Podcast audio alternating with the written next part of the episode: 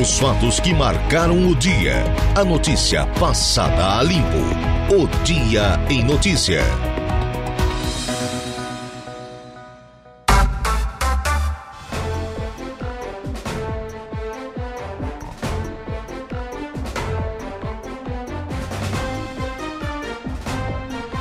Bem, agora são 16 horas e 6 minutos, 4 e 6, 25 graus é a temperatura. Muito boa tarde.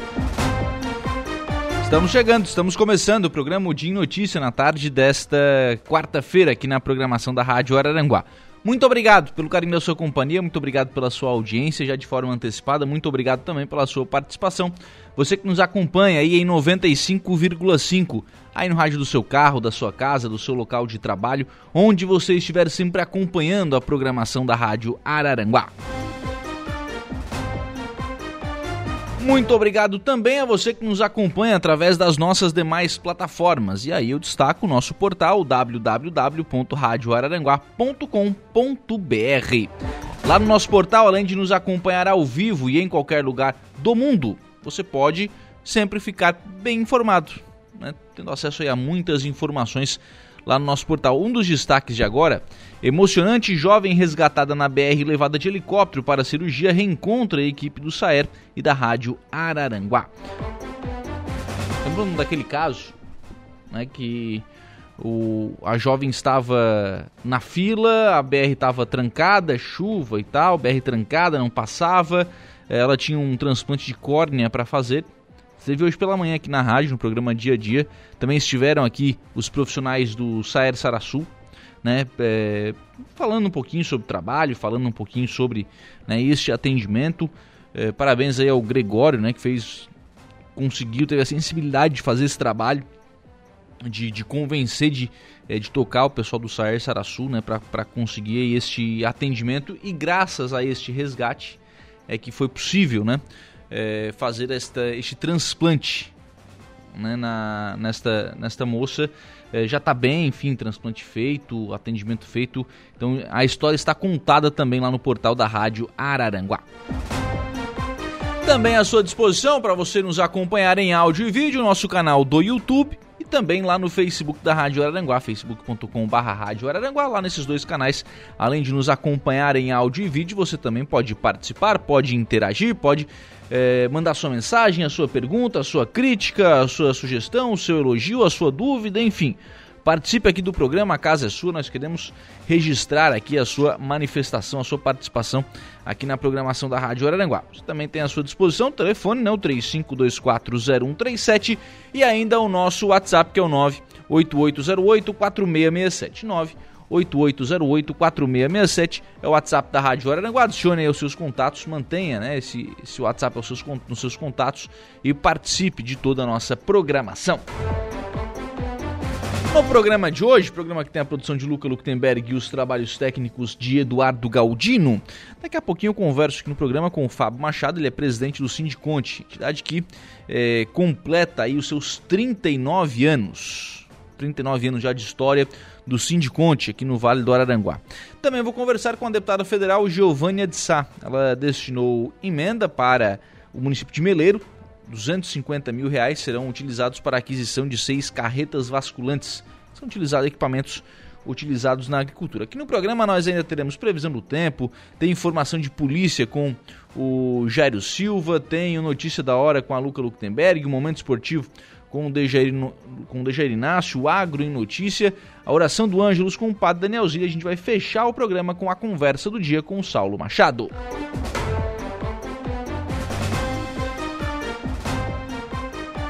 Mas eu quero começar o programa na tarde desta quarta-feira é, tratando desta questão da, da emenda da deputada federal Giovânia de Sá. Não da emenda em si, claro que a emenda em si ela é importante. Né? Claro que a emenda em si é, é um investimento que talvez o município não fosse fazer nesse momento, né? fosse escolher um outro momento para realizar a aquisição desses implementos agrícolas, mas é a presença de, uma, de mais uma deputada né, na, na Câmara Federal com a possibilidade da destinação de, de recursos, de emendas e com a possibilidade de defender os interesses da nossa região, neste caso né, em Brasília. A deputada Giovânia sempre foi uma deputada que eh, foi muito presente né, que é muito presente aqui no, no extremo sul catarinense. Foi uma pessoa, uma, uma, deputada que visitou muitos municípios, que destinou muitos recursos para o município, tem um, um, um, trabalho notável na área da saúde, até porque já foi secretária de saúde, é, conhece né, as, as necessidades que a, que a saúde dos municípios tem pela experiência que já tem por já, já ter sido secretária municipal de saúde de, de Criciúma. E foi para o processo eleitoral fez até uma boa votação, passou aí da casa dos 80 mil votos a deputada Giovanni de Sá, mas em virtude da regra eleitoral, ela acabou não conseguindo a sua eleição.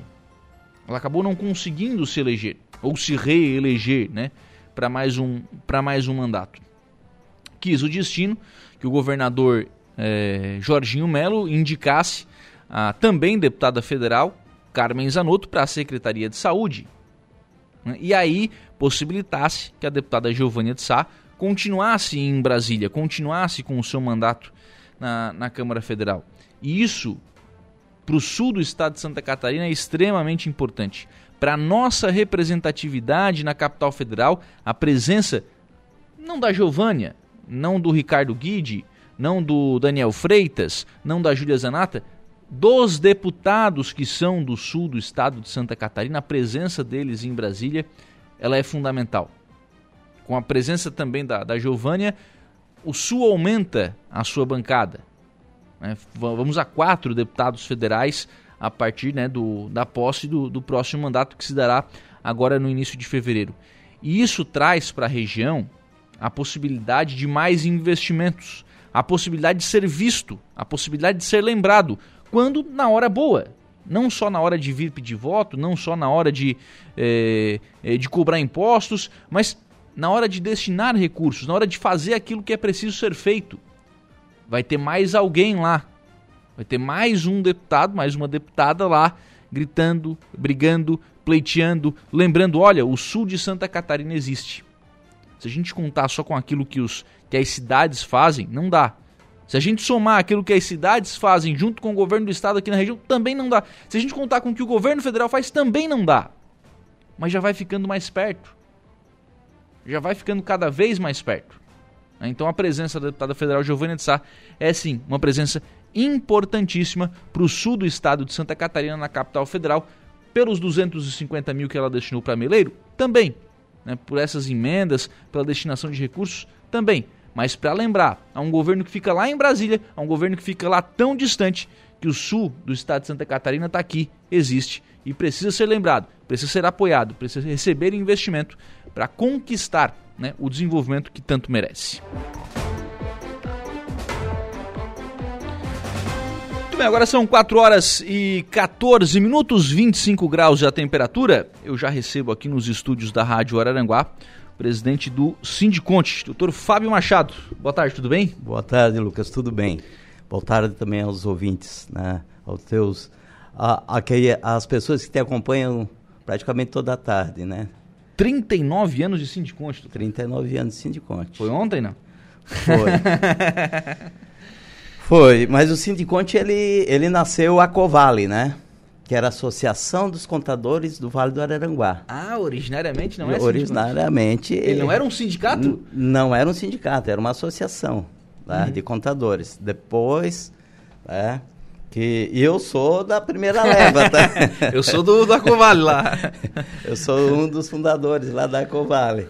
É, eu acredito que da época que está, quem está em, ainda aí no mercado de trabalho sou eu. O resto já pendurou a chuteira. É mesmo? É. o pessoal abandonou Talvez... cedo, né? Não, o pessoal só, são mais inteligentes, né? São mais inteligentes. Por que que naquela época criaram uma associação de contabilistas? A necessidade... Primeiro, contabilidade era diferente, né? É, contabilidade era mais contabilidade menos obrigação acessória, né? Uhum. Hoje, contabilidade é mais obrigação acessória que a própria contabilidade, tá?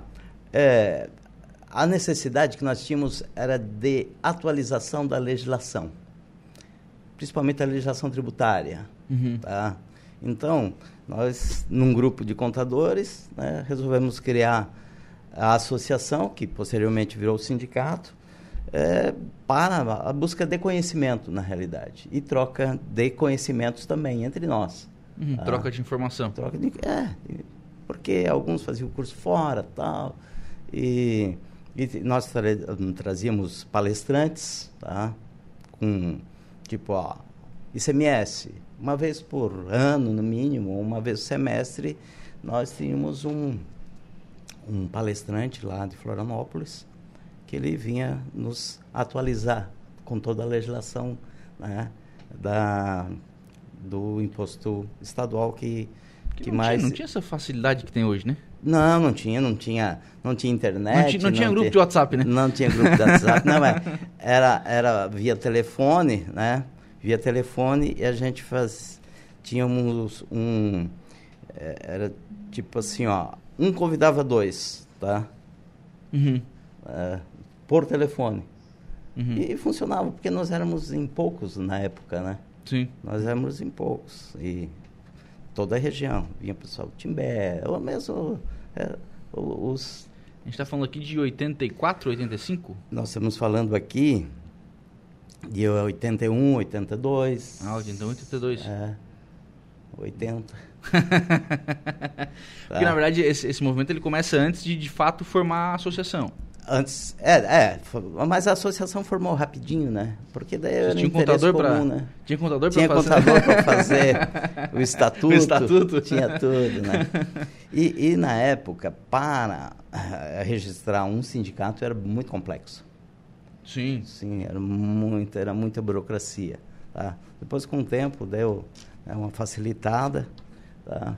Na época que formou o sindicato, eu estava estudando direito, daí eu estava meio, meio fora da, uhum. ali do contexto, né? Mas estamos aí, nós temos... Hoje nós, nós temos uns 130 associados, tá? Que o, é um número relativamente bom, mas não...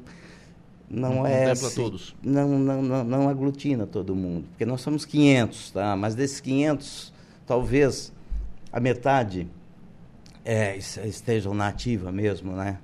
E porque tem muitos contadores que né, não têm o CRC ativo, mas não, não trabalham como contadores, ou trabalham nas empresas tal, não tem muito interesse ao sindicato.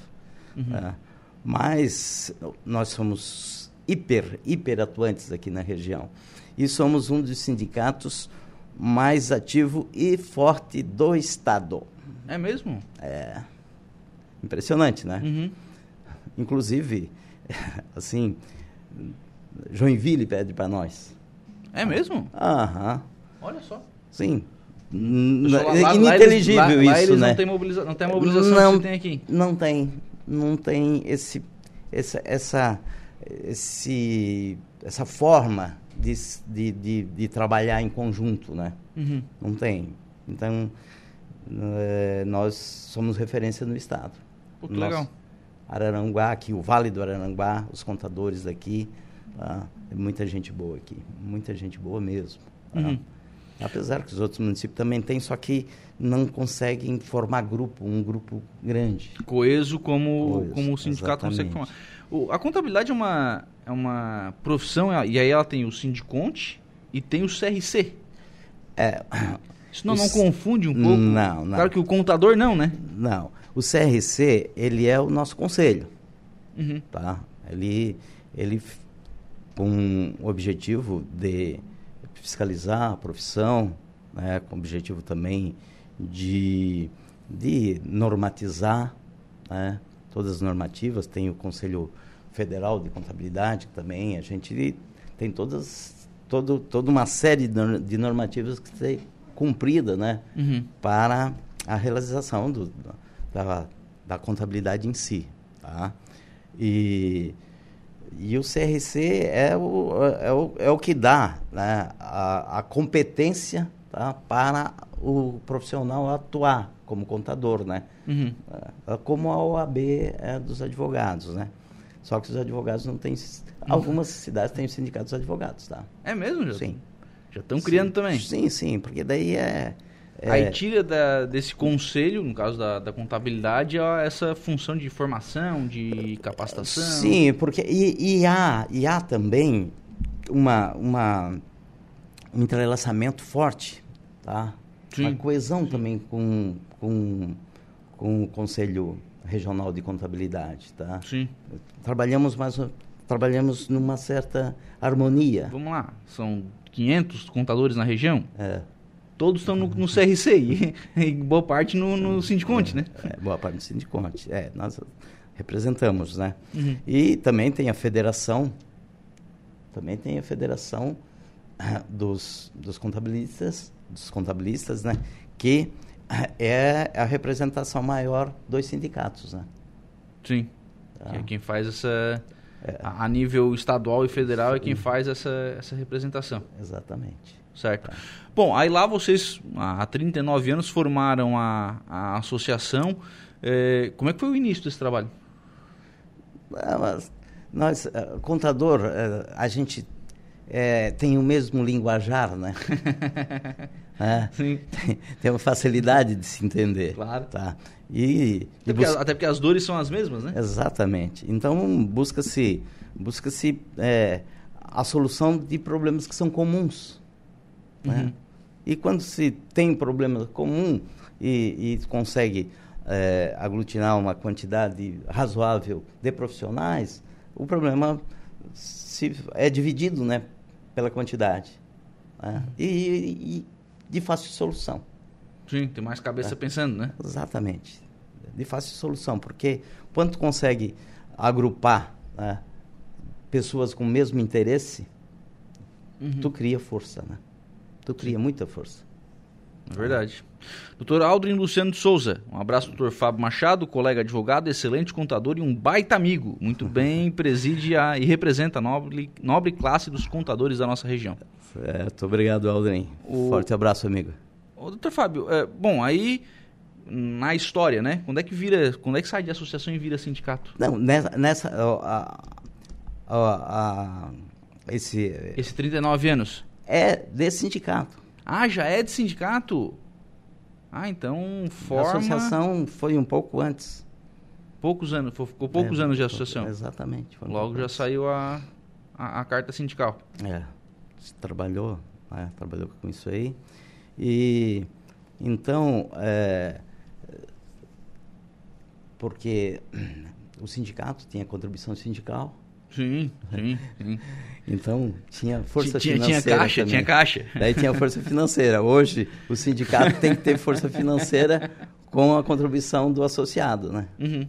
É, então, tá, mudou, mudou um pouco a sistemática financeira, mas o, o objeto, o objetivo principal do sindicato, principalmente do, do contabilista, dos nosso, dos contadores, não é a arrecadação financeira, é a busca do conhecimento, do uhum. conhecimento uhum. contábil, da atualização é, da legislação, atualização também das normas contábeis, né? porque nós temos uma, uma série de normas brasileiras de contabilidade que têm que ser estudadas, têm que ser aplicadas, uhum. tá? que nos ensinam em detalhes como nós temos que fazer, né? como nós temos que agir. Que é um dos desafios da profissão hoje, né? Sim, é, o desafio da profissão hoje é mais cumprir prazo, tá? não é se atualizar, não é tanto se atualizar. É, é, é, é mais cumprir prazo, porque assim, hoje nós temos é, muitas obrigações acessórias e hoje é tudo online, né, Lucas? Hoje, é, inclusive, hoje há oferta, muita oferta aí de contabilidade online, uhum. que está chegando no mercado. Tá? Mas eu acho que isso ainda é mais para o futuro, porque contabilidade online seria feita pelo próprio empresário, né? Uhum. E isto ainda falta um, bastante conhecimento, né? Porque eu acho, né, como diz no dito popular, cada um no seu quadrado. Sim. O empresário tem que cuidar do, do negócio dele, né? do objeto social da empresa dele. Deixa a contabilidade para o contador. Deixa uhum. o problema jurídico para o advogado. Né? Uhum e, e nas maiores o problema financeiro para o economista. Sim. Né? Então, cada um estudou para atuar no mercado em, em, certa, em certo ramo, né? Então, se especializa para isso. Né? Eu, eu acho que eu, como também sou empresário, né? não, né? não, não colocaria né? um, um leigo né, a fazer algum, algum trabalho para é, mim. É uma coisa, isso vem muito no imposto de renda, né? É, é uma, é uma, uma discussão que vem muito no imposto de renda. É, é tipo assim, é, vou declarar, vou eu mesmo declarar meu imposto de renda. Não sabe o risco que está correndo. É, quando é uma coisa bem simples, tudo bem. Sim, sim. É, mas quando há alguma outra complexidade, é, tipo, é, quem tem ganhos de capital, é, compra e venda de imóveis, compra e venda de veículos, ações em bolsa, aplicação é, em moeda assim, estrangeira e outros. Compra e venda de veículo é algo que é feito não é só pelo pro grande empresário têm, que tem né? ação na bolsa, não. Compra e venda de veículo, compra e venda de imóvel.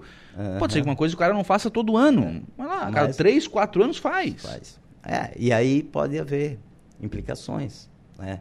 Em termos é, tributários uhum. né, com a Receita Federal, né? É, e aí o cara vai lá e se, se meter a fazer se a... Meter, como nós dissemos aqui, se meter a grão de milho, né? é, e aí acaba...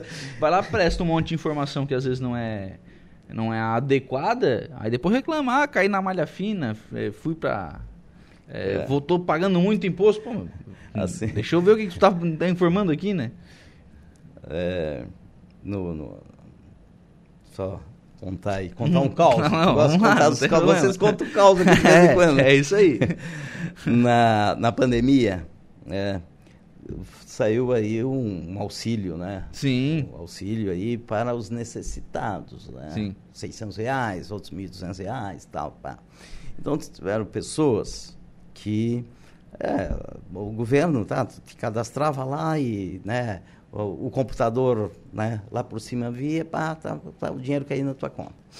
Então, muitos contadores, né, inclusive eu, uh, fomos fazer uh, declarações de pessoas né, relativamente. É, tem um patrimônio relativamente bom, tá, um rendimento bom, né, que, olha, se for entregar a declaração, deu um probleminha lá. Qual é o probleminha? Pô, recebeu esse auxílio, auxílio emergencial. emergencial. Bah, eu digo, ah, que coisa louca, né? é, coisa louca. Então, mas é, sei lá, é questão cultural do brasileiro, de querer levar uma certa vantagem e tal. Né? Mas hoje, com a tecnologia que está aí, né? agora, é, com essa abertura que vai ter é, da Receita Federal, com a movimentação financeira, eu creio que um curto espaço de tempo não vai aí, ter chance não vai ter muita chance os contadores vão ter bastante trabalho graças a Deus os advogados também né? o, só para fechar o negócio do caos aí o cidadão devolveu daí o dinheiro Devolveu o devolveu, dinheiro. não. Ah, devolveu. Então tá. Devolveu. então tá. Com certeza. Devolveu o dinheiro. Então tá tudo certo, né? Mas quem é que fez isso por mim? Não é. sei. Alguém teve. Te, é, teve dois tipos de de situações que eu conheço, pelo menos, né? Teve o cara que colocou para tentar ser malandro mesmo, para tentar receber, e teve o cara vou colocar para testar. Testar. Pra é, testar. Aí, aí ganhou, agora depois teve que devolver. o problema é que quando ganha gasta, né? Depois é. falta. Depois, né? depois teve que devolver depois o tal do, do, auxílio emergencial. Essa questão da, da contabilidade é, eletrônica, né? é, tudo por sistema, isso vai substituir o contador? Dificilmente. Dificilmente. Né? Uhum. Não tem a máquina. A máquina vai. Tá, não sei se eu vou chegar lá que a máquina substituir o homem. Uhum. Né? Não, porque a máquina ela é uma a inteligência artificial, né? Ela não tem discernimento total. É. E a contabilidade tem, tem os, os senões dela. Precisa ter o profissional junto. Ah, eu digo assim, a máquina fazer os lançamentos é, de notas, ó, aquele quantitativo Sim. de nota, de compra, de venda. a, disso, a máquina aquele... já está aí, né? É, Todo mundo já isso, usa, né? Isso ela faz, isso ela faz, transfere, tal, tal, tal. Mas a, a finalização, tá? isso é mais, é mais complexo. Né? Não, não é só lançamentos contábeis, uhum. não é só lançamento de papéis. Tá? tem que ter um conhecimento, um conhecimento mais, mais aprimorado né? para chegar ao ao resultado contábil, né? As informações tá? e também a análise, né? A análise, a transformar isso em, em explicação né? Uhum. Em dados, ó, tua empresa está assim, por isso, por isso, por aquilo. Né? Faz as, um, as análises é, vertical, horizontal, de balanço, tal, tal. Ah, o computador te dá o resultado. Tá, ah, beleza, está ali o resultado. Agora, é igual, o que é, fazer com esse é, resultado, é né? Aqui na frente, aqui do lado, né, tem os laboratórios e tal. Beleza. Sim, sim. Mas é o médico que, a, que, analisa, que analisa. De igual forma. Ali estão os resultados, é o contador que analisa. Uhum. Né? É o contador que, que, que tem essa capacidade, né? que tem esse conhecimento para né, dar o respaldo, dar a explicação, né, a sugestão ao empresário. Né? Uhum. Esse então, vai passar a ser o trabalho do, do contador? Ser, não vai tem que ser tem que ser o trabalho do bom contador, uhum. né? do bom contador. Tem que apresentar contabilidade e apresentar resultado e acompanhamento acompanhamento é, econômico financeiro da empresa. Tá? Uhum. Ele ele digamos assim ele já é teoricamente ele o contador ele é um assessor né? um assessor do, do empresário. Tá? Ele pode ser um pouco mais que isso. Tá? Não só o entregador, não só o fazedor de guia, né? Sim. É o cara que vai dizer, olha, né, com a análise vai dizer, tem algum problema aqui nesse setor ou né, no custo, tá? uhum. tá? desde que tudo esteja registrado. Ah, bom. Ah, bom. Aí eu volto para a questão da máquina, né? A máquina recebe todas as informações, né? Uhum. Se alguém colocar lá, né? Se alguém colocar lá. Se alguém lançar essas informações. Sozinha uhum. ela não. Exatamente. Sozinha não vai. Então tem que tudo é. isso precisa ser analisado. O Reginaldo Teixeira está por aqui. Abração ao Fábio, um excelente profissional e ótima pessoa. Posso chamar de amigo. Aprendi muito trabalhando com ele. Trabalhou comigo no escritório há alguns anos. Grande, grande profissional. Hoje, o Sindiconte, quais são as principais atividades hoje que o Sindiconte faz? Tá. Além, a, a, principal atividade do Sindiconte é a busca da união da classe uhum. e a busca de conhecimento. Uhum. Também técnico tá? para a classe. Nós, o, nós temos é, um, uma parceria com a MESC. Uhum. Tá? Estamos utilizando um, uma sala lá, na é, MESC. Aliás, tem um incêndio lá esses dias, né? Pois é. Já imaginou? Cara? Que loucura. O, no break. Foi, foi. Putz, o no break deu, deu break. Que bom, no, que bom que foi no, só ele, né? Só ele. Tá? Deu break no no break. Mas é, estamos fazendo uma um trabalho forte com relação ao fundo da infância e adolescência. Uhum. Tá? E também, agora, parece que já saiu o, o, a lei municipal do fundo do idoso. Uhum. Tá? Então, vamos trabalhar nisso aí, tanto na pessoa jurídica quanto na pessoa física. Tá? É, fazer é, com que os empresários até também se engajem nesse, né, nesse trabalho. E os contadores. É, um, é, é só. Uh, porque é uma coisinha a mais só que tem que ser feito. Tá? Tanto na, na declaração de imposto da pessoa física, quanto nos informes da pessoa jurídica. Tá? Então, uhum. para não esquecer de fazer essa destinação. Uhum. Certo? Porque é o dinheiro que, em vez de ir para para o, o governo federal, vai diretamente para o município, para o nosso aqui, né? município, né? para qualquer um dos municípios da região, porque nós trabalhamos em termos de Vale do Araranguá, não é só Araranguá, é Vale do Araranguá. Tá? Então, é, é fácil é, no fazer uma declaração de imposto de renda, ó, oh, Lucas, tá, deu tanto imposto a, a, pagar aqui, vamos, vamos destinar, vamos fazer uma guiazinha do, do 3% aqui, Tá? Para, em separado, né? Em separado. Ah, tudo bem, tudo bem.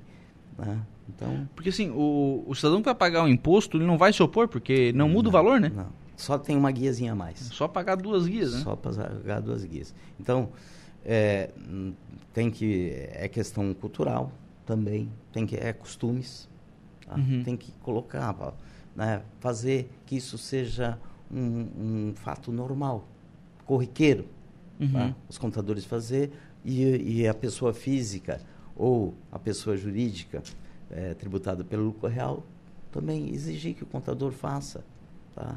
porque é de igual forma. Só que isso aí. Na, Mas é, enco é, encontra resistência no contador, na, na pessoa que vai pagar? Não, ou... não, é no esquecimento. Ah, é na memória? É na memória. É. É na memória. Porque eu imagino que assim, brasileiro, né? Deixa imposto de renda para a última, pra última semana, né? 45 pontos, alguma é, coisa. É, aí ali na, na correria daquela na última correria, semana não, não faz. Não, é. Então, e, e, são assim, ó, imposto de renda pessoa física, só o, o, o completo, né? Uhum. Tá? E é, pessoa jurídica, só as empresas tributadas do lucro real. Tá? Uhum. Isso diminui bastante, tá? O quantitativo, principalmente na nossa região. É que às vezes também o cidadão olha assim, ah, mas um, o meu imposto de renda é pequeno, não, não vai dar um valor tão grande. Mas peraí, não, olha só pro teu, olha, olha pro bolo todo. Bolo. Ah, se, é, ah, vai dar 10 reais, 20 reais, mas, ah, mas se todo mundo fizer assim, mas tem gente né, forte que faz. E, né, é, e é um montante. É 10 de cada um que vai dar mil. Sim, sim. É. Vai dar mil não. Esses dias eu recebi aqui a secretária Johnny, que, que é a secretária de Assistência Social de Araranguá. Eu esqueci o nome agora da, da, da senhora que é a coordenadora de uma sala que tem dos conselhos. Dá mais de milhão em Araranguá. Se a gente falar em Vale, dá bem mais que, que milhão. É, eu não tenho o número aqui agora desse ano, tá? Mas é, não, não do que foi doado, do que poderia ser doado. Poderia né? ser doado, é, é, exatamente, tá? Eu, é, é, esse trabalho que nós estamos fazendo lá em conjunto, tá?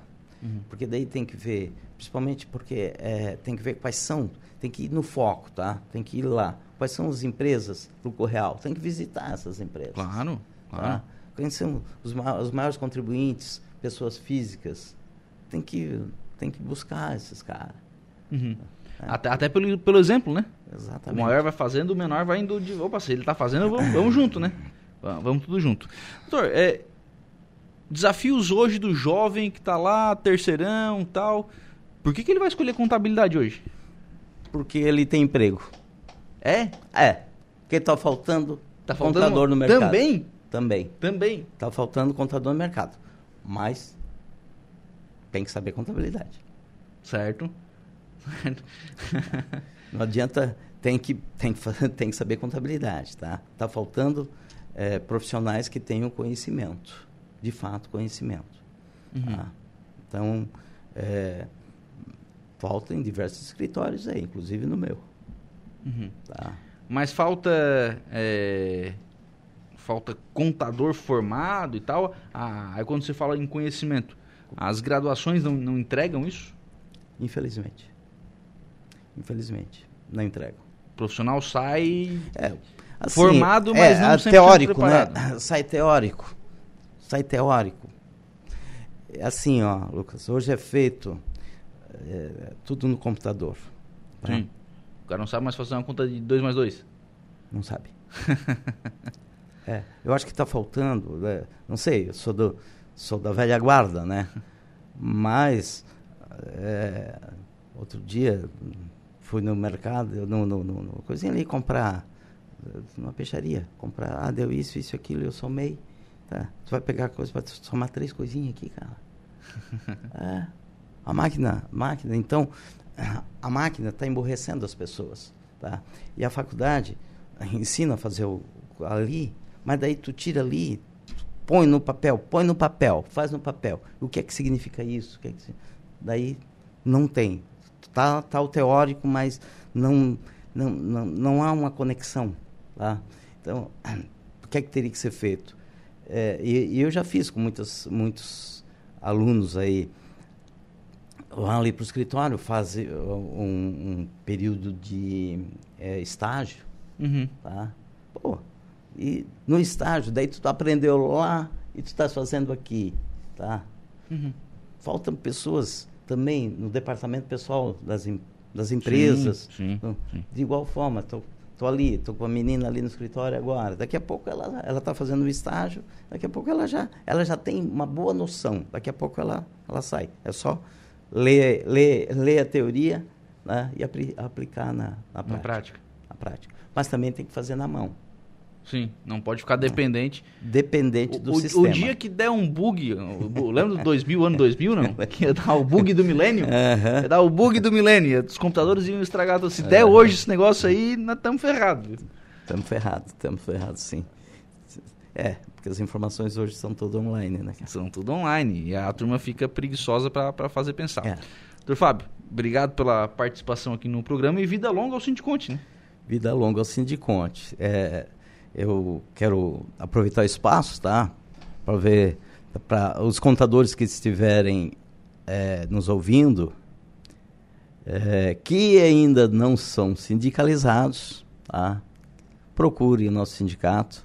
Precisamos é, de mais pessoas, precisamos de cara nova, precisamos de quantidade e qualidade, precisamos de coesão, porque nós temos grandes desafios, grandes desafios mesmo pela frente. E nós temos que ter, é, eu digo, nós temos que ter time, né?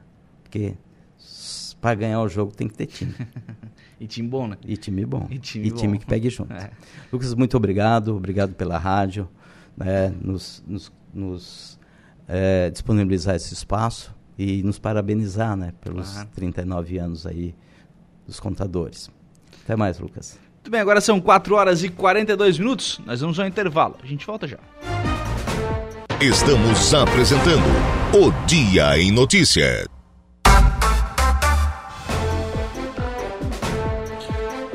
Muito bem, agora são 4 horas e 53 minutos. De volta com o programa e vamos à previsão do tempo.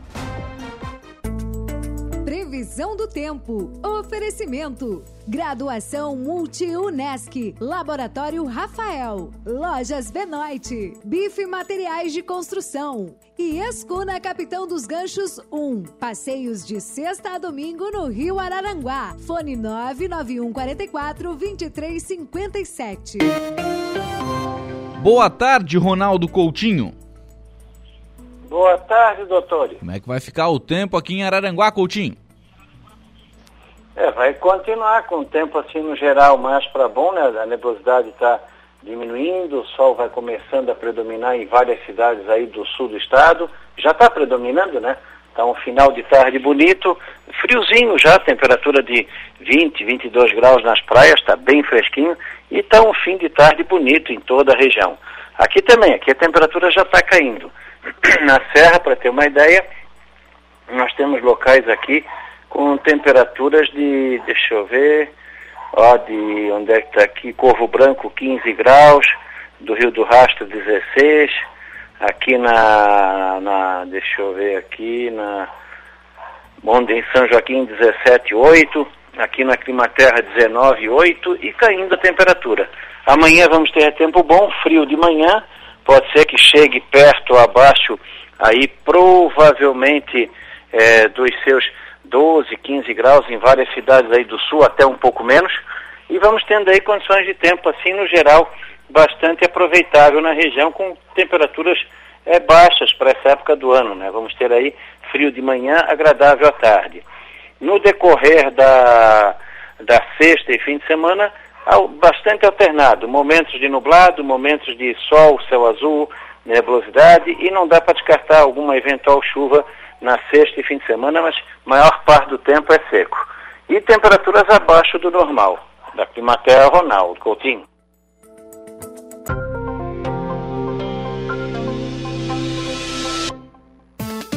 Polícia. Oferecimento. Unifique. A tecnologia nos conecta. E Autoelétrica RF Araranguá.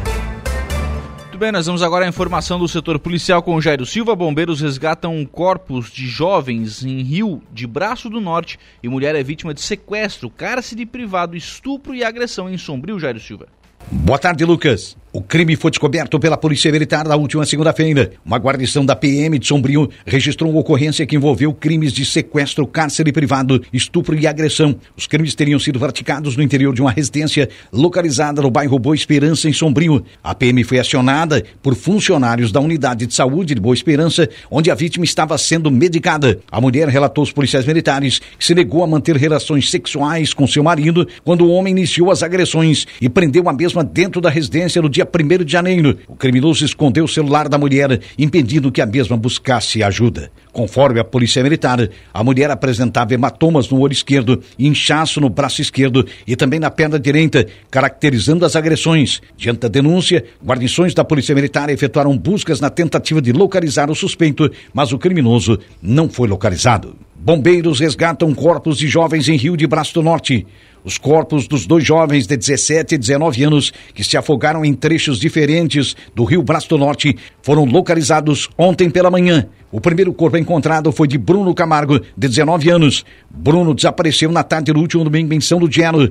De acordo com os bombeiros, ele afundou ao dar algumas braçadas. Ele estava acompanhado da namorada, que foi retirada da água por um popular. O pai da vítima também estava no local e tentou resgatar o filho sem sucesso.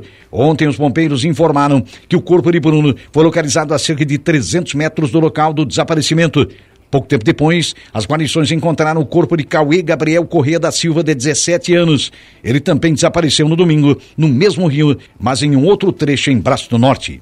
O adolescente teria afundado ao tentar atravessar o rio, próximo da ponte Celso Kinderman que faz a ligação entre os bairros Lado da União e Centro, informaram os bombeiros. Ontem o corpo do jovem foi localizado a um quilômetro e meio de distância do local do afogamento. Ao todo, quatro equipes dos bombeiros, duas de mergulho e duas de resgate em inundações e enchentes participaram da operação. Nos dois casos, os locais onde as vítimas estavam não contavam com guarda-vidas. Mais duas mortes por afogamento também foram registradas na região nos últimos dias. No sábado, o corpo de um homem foi encontrado na Praia do Porto, em Bituba, e no domingo, outro homem foi achado morto em uma lagoa, balneário Copa 10, em Jaguaruna.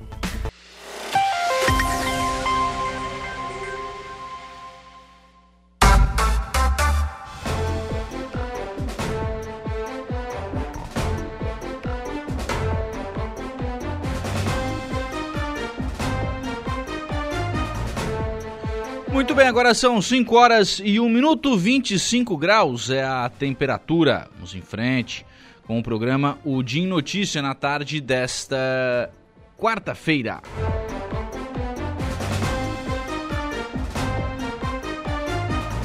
Olha, mais de 200 mil pessoas já aderiram a planos de previdência privada aqui em Santa Catarina. O Flávio Júnior vai nos trazer mais informações. Uma pesquisa da Federação Nacional de Previdência Privada e Vida apontou que 58% dos entrevistados mostraram preocupação com o risco de ter uma doença grave. O levantamento mostrou ainda que mais de 80% das pessoas estão interessadas em contar com uma proteção financeira caso isso ocorra. Assim, a previdência privada tem se tornado uma alternativa cada vez mais adotada para quem planeja o futuro. Em Santa Catarina, mais de 200 mil pessoas já aderiram aos planos de previdência privada. Segundo a professora de Direito e especialista em Direito Previdenciário, Paula Assunção, as pessoas devem pensar neste tipo de investimento já no início da vida profissional. Ela já tem que pensar quanto de dinheiro ela consegue guardar. Na verdade, a previdência privada, ela vai muito nessa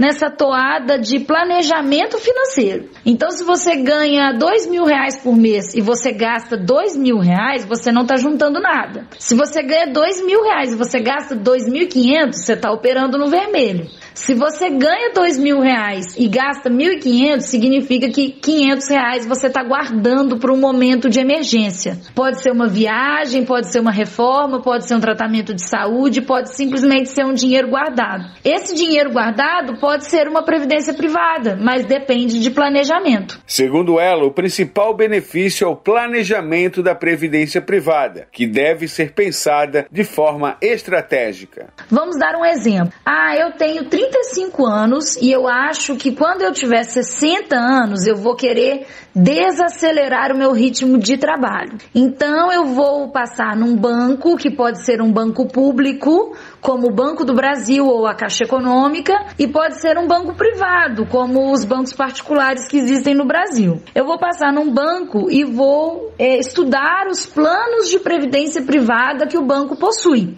Caso o banco tenha uma boa proposta, eu vou fazer um contrato com ele. E vou passar a pagar um valor por mês para o banco, para ele fazer uma capitalização para mim, para quando eu chegar naqueles 60 anos que eu falei que eu vou desacelerar o meu ritmo de trabalho, eu ter ou uma renda mensal ou então eu ter um valor somado, né, um valor capitalizado para sacar aos 60 anos de idade. Paula Assunção esclarece que as principais dúvidas das pessoas são sobre quando o dinheiro pode ser sacado e quanto o banco vai ficar caso a pessoa precise retirar antes da hora. Existem planos de previdência privada que também fazem seguro saúde, que também pagam até salário maternidade. Tem muita coisa interessante no mercado. Para sanar as dúvidas a respeito, é importante ir de banco em banco, verificar a proposta, ver quanto de dinheiro você pode planejar e você pode destacar para essa previdência privada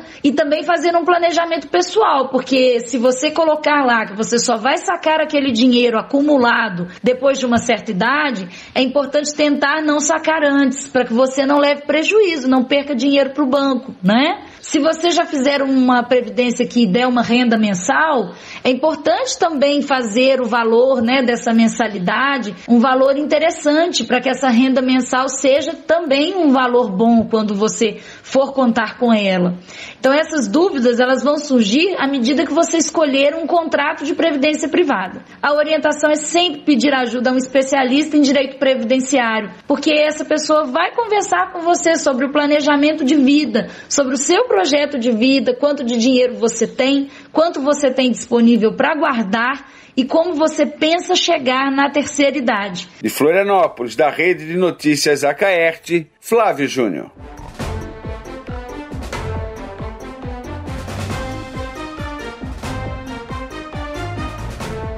Muito bem, agora são 5 horas e 6 minutos, 25 graus é a temperatura. Então, o Flávio Júnior trazendo aí dicas né, sobre previdência privada. Vamos em frente com o programa em nome aqui do Angelone. No Angelone Araranguá, todo dia é dia. Quem faz conta faz feira no Angelone. Não escolhe o dia, porque lá todo dia é dia. Quem economiza para valer passa no açougue do Angelone, sem escolher o dia, porque na feira, no açougue, em todos os corredores você encontra o melhor preço na gôndola e as ofertas mais imbatíveis da região. Então baixe o app e abasteça. Também em nome aqui de Januário Máquinas, potência, durabilidade, economia e a confiança em uma marca que atravessou décadas e continentes. Esses são os tratores da linha JP, líder de vendas e de resultados para o empreendedor do agronegócio. São 25 anos de uma empresa construída pelo empenho e obstinação de uma família, colaboradores e clientes. Januário Máquinas, a força que a sua terra precisa.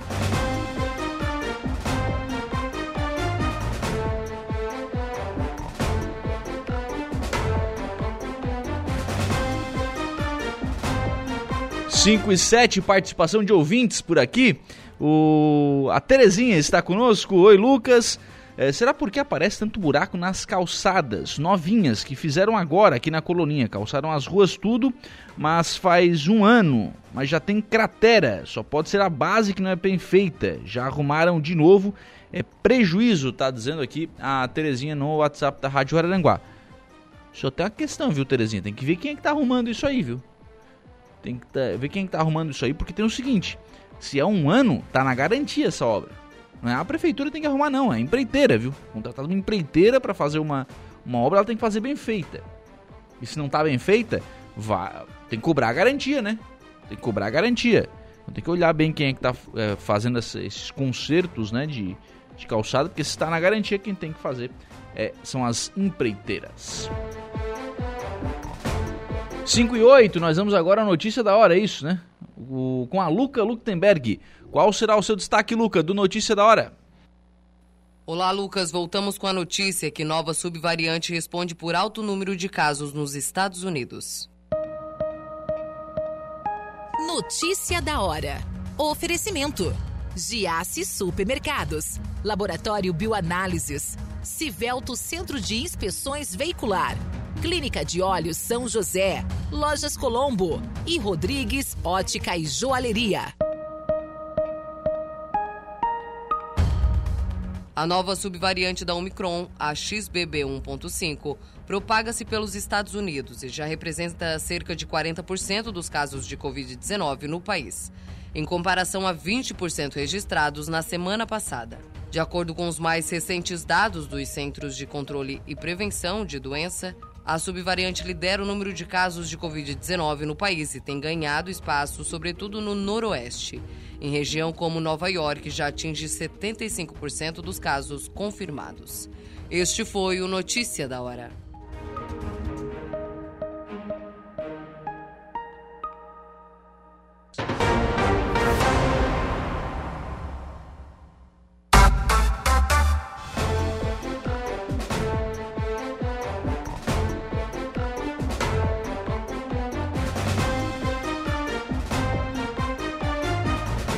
Muito bem, agora são 5 horas e 19 minutos, 5 e 19, 24 graus é a temperatura. Vamos em frente com o programa na tarde desta quarta-feira aqui na programação da Rádio Araranguá. E nós vamos agora ao Agro em Notícia. O Agro em Notícia. Oferecimento. Copersuca. Há 57 anos cooperando com muito sucesso.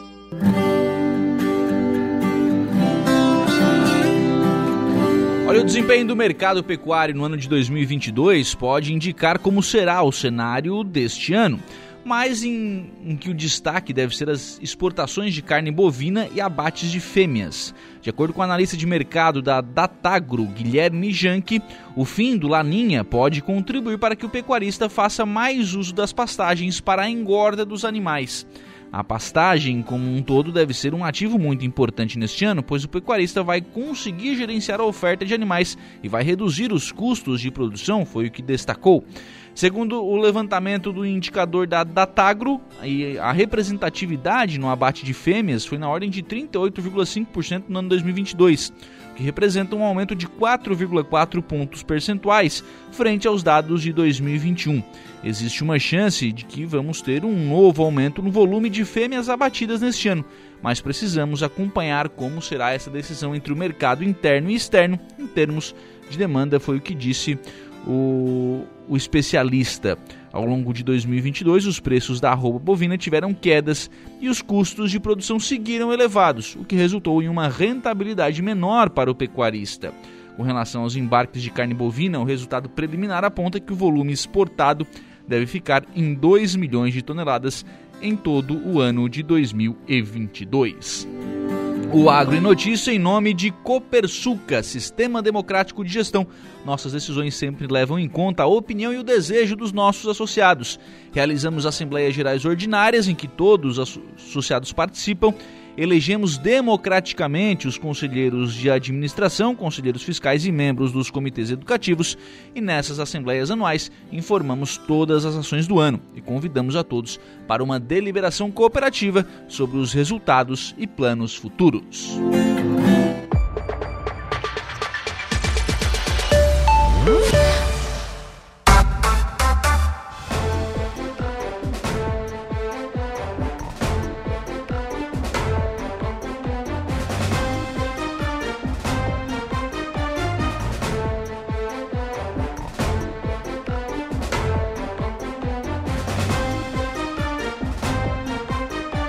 Agora são 5 horas e 23 minutos, 5 e 23, 24 graus é a temperatura em frente com o programa na tarde desta quarta-feira, sempre em nome aqui de Januário Máquinas, potência, durabilidade, economia e a confiança em uma marca que atravessou décadas e continentes.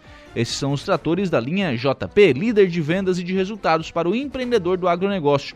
São 25 anos de uma empresa construída pelo empenho e obstinação de uma família, colaboradores e clientes. Januário Máquinas, a força que a sua terra precisa.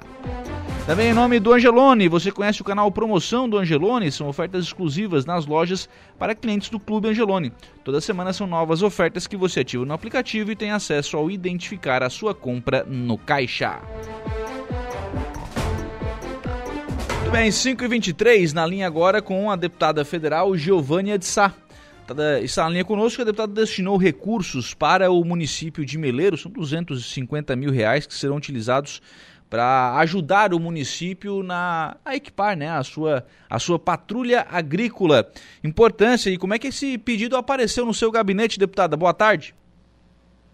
Boa tarde, boa tarde a você, boa tarde a todos os ouvintes da Rádio Araranguá. É um privilégio é, falar com você. Então, nós, é, receber, nós recebemos da, da nossa liderança, o Rogildo, que foi vice-prefeito na cidade, é, os, os, nossos vereadores, né, o Cacá Salvário, o Zé Bonfante, a Geise, há um tempo atrás, essa solicitação para é, maquinários para as associações né, de agricultores ali é, de Meleiro.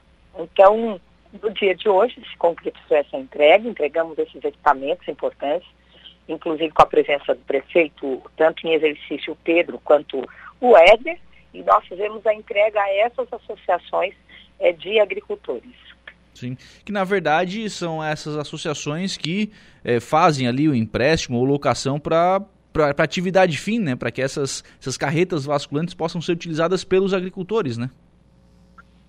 Exatamente, né? Na verdade, a gente sabe o quanto é importante essa política pública de agricultura é, e, e, você estar é, trazendo esses maquinários, você acaba facilitando a vida dessas pessoas, até porque é, são máquinas mais é, atuais, máquinas com maior potencial.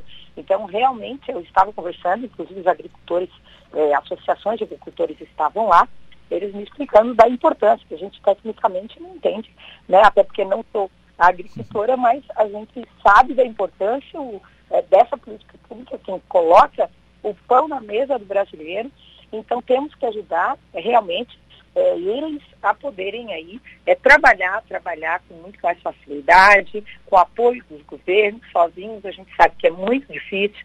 Então quando a gente traz isso, você acaba aí facilitando é, realmente os agricultores tanto no plantio quanto na colheita. É, isso é verdade, né? Se for, é, se o agricultor com as suas próprias forças, especialmente o agricultor da pequena propriedade, né, não vai conseguir comprar um, um implemento, um equipamento como esse, acaba fazendo ali a, a, a alocação, né? Aluga ali a hora máquina, enfim, e, e quando é do poder público ainda é um pouco mais barato, viabiliza, né? A, a propriedade, né? Ah, com certeza. Você tocou num, num assunto muito importante, né? Que é a questão da agricultura familiar que é, são os pequenos agricultores, né, uhum. Lucas? Então, é, quando você faz isso, você acaba fomentando, incrementando mais na produção agrícola. Então, essa é a importância, foram 250 mil reais, foram bastante equipamentos, isso com certeza eles vão sentir a diferença aí no dia a dia, no trabalho, o homem do campo, a mulher do campo, que acorda tão cedo, dorme muito tarde, e que também essa agricultura familiar, esses pequenos agricultores que não têm as condições, né, que os maiores têm. Então, isso com certeza é, vem facilitar e beneficiar eles no trabalho no dia a dia. E na verdade esses implementos têm a melhor marca de todas, que é a marca novo, né? É, aquilo que é novo funciona melhor, parece, né? é verdade, né? Então, é, até assim, importante, é, eles colocaram ali que ela é mais automatizada, é claro, são máquinas mais atuais, né? Sim. Então talvez eles não tenham isso hoje lá na, na, na na lavoura. Então, com certeza, são máquinas mais atuais. Importante dizer aqui, Lucas, que foram comunidades, né? Uhum. A comunidade da, da Grande, da Boa Vista, do Rio Morto, é, da Barra do, é, do Cedro, no Paraíso, Tranqueiras, entre tantas outras comunidades. Então, é lá no interior mesmo, é lá na comunidade, é lá no início, é lá na ponta é, que é beneficiado. São famílias que têm essa agricultura familiar, os pequenos agricultores, então tem um impacto muito grande na nossa vida, na vida do brasileiro. Deputada, manutenção do trabalho em Brasília, né? Com a confirmação da, da Carmen Zanotto na Secretaria de Saúde, a senhora que era a primeira suplente, né? Da, é, da federação que foi feita entre o PSDB e o Cidadania, a senhora permanecerá na, na capital federal na condição de, de deputada. O que, que almeja, o que, que planeja para esse trabalho ainda na capital federal? É, indo, estamos indo aí terceiro mandato, né? Inclusive a deputada Carmen já é secretária de saúde atualmente. Eu ainda, nós estamos ainda, né? Tanto ela quanto eu, estamos no mandato, porque vai até 31 de janeiro. Então ela já, inclusive, já está licenciada é, a deputada Norma assumiu, que era a nossa primeira suplente, e quando vira o mandato, mês de fevereiro, né, então nós iremos assumir é, mais um mandato no Congresso Nacional, será o nosso terceiro mandato representando toda a nossa região da América, toda a região sul de Santa Catarina, claro, né, em todo o estado de Santa Catarina, e aí legislando para todo o Brasil. Sim. É, eu até dizia aqui no começo do programa, né, é, que com, com a sua a continuidade do seu trabalho em Brasília, é, a gente tem lá mais uma voz, mais uma porta para bater, enfim, mais uma voz para lembrar aqui do sul do estado, né? É, é muitas vezes esquecido, já recebendo os investimentos é difícil. Imagina se não tiver ninguém lá para pleitear esses recursos, né? É muito importante, sendo que é, eu digo sempre que a América é a minha região, né? De Sim. tanto que eu encaminho recursos e estou toda semana, inclusive essa noite, ali em Balneário Gaivota. Então, é uma região da qual eu tenho uh, me familiarizado muito bem. Porque eu digo sempre, né, Lucas, o, o, o político, o representante, ele não pode estar de discurso, né? O discurso de direita, de esquerda, não, tem que ter trabalho, é trabalhar. E é isso que nós gostamos e com certeza faremos com maior privilégio a mestre, toda a região é, sul da, da mestre, todo o sul, Santa Catarina, vai poder contar com o meu trabalho diariamente, incessantemente, porque eu trabalhei nos dois, com certeza no terceiro eu vou trabalhar com muito mais vontade, muito mais afim. Deputada Federal Giovânia de Sá, muito obrigado pela disponibilidade de conversar conosco, deputado. Um abraço, tenha uma boa tarde. Eu que agradeço, um abraço a você, Lucas, né, a Luca e todo mundo aí, é todos os ouvintes, na verdade, da rádio. Caramba, muito obrigada, um abraço aí, bom trabalho a todos nós. 5 horas e 31 minutos, deputada federal Giovânia de Sá, deputada que continuará né, em Brasília, na capital federal, representando então todo o grande sul do estado de Santa Catarina. A deputada falou sobre a afinidade né, que, ela tem, que ela tem tido com, com o extremo sul, com a deputada do sul, né? De todo o sul do estado, enfim, né? É natural de Criciúma, mora em Criciúma, enfim. Mas de fato, né? A deputada Giovânia de Sá é uma das deputadas que mais vem à nossa região. Então, sim, tem essa presença muito forte aqui na região deputada federal Giovanni Sá. Reconhecimento, né? Importante também reconhecimento quando o, trabalho ele é realizado. E a deputada tem, sim, uma folha de serviços prestados ao extremo, não só ao sul, mas também ao extremo sul catarinense, bastante importante.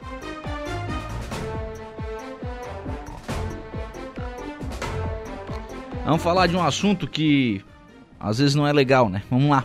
Ano novo com as contas em dia. Especialista vai trazer dicas para a organização financeira das famílias. Segundo uma pesquisa feita pela Confederação Nacional do Comércio de Bens, Serviços e Turismo, o endividamento atinge 78,9% da população brasileira e 30% estão com contas em atraso. O Cadu Reis vai detalhar esses números. Três em cada quatro famílias brasileiras começam o ano endividadas e cerca de 30% possuem contas em atraso. O dado vem da última edição da pesquisa de endividamento e inadimplência do consumidor, divulgada em dezembro pela Confederação Nacional do Comércio de Bens, Serviços e Turismo. Conforme o levantamento, um a cada dez entrevistados afirma que não irá conseguir pagar dívidas já atrasadas há mais de um mês. Com elevado nível de comprometimento da renda familiar, é preciso organizar as finanças. A especialista em investimentos e educação financeira da Unicred, Vivian Alcar, orienta que o primeiro passo é colocar todas as contas no papel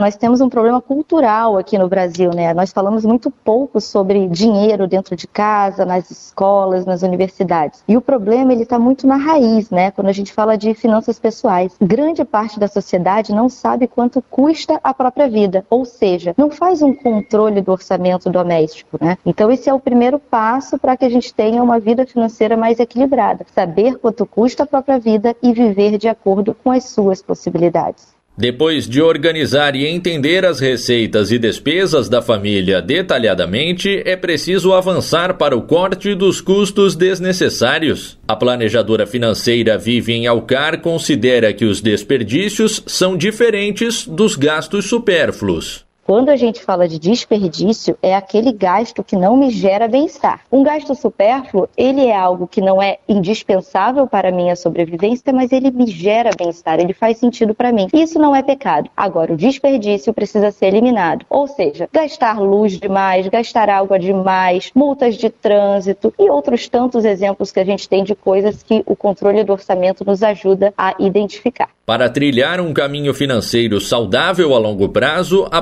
planejadora Vivian Alcar recomenda a realização recorrente de investimentos a partir de uma organização financeira que permita a dedicação de recursos para este fim. Quando a gente fala de gestão de finanças, não basta gastar menos do que ganha, né? Isso é o essencial. Mas o que fazer com essa capacidade de poupança, né? Essa diferença positiva que conseguimos fazer com que sobre. Nós precisamos adquirir a disciplina de poupar e investir com periodicidade. Todos os meses destinar parte dos meus ganhos para aquela reserva financeira. Assim eu consigo me proteger em situações imprevistas, formar reserva para alcançar os meus objetivos, os meus sonhos, os meus projetos. Então, o segredo de uma vida financeira equilibrada é controlar o orçamento e criar essa autodisciplina de investir todos os meses para cada um dos seus objetivos. A situação financeira impacta diretamente na saúde mental da população, conforme apurou a pesquisa Perfil e Comportamento do Endividamento Brasileiro, encomendada pela Serasa e produzida pelo Instituto Opinion Box. Entre os entrevistados com dívidas, 83% disseram ter dificuldades para dormir, 78% sofrem com surtos de pensamentos negativos e 61% vivem sensação de crise de ansiedade.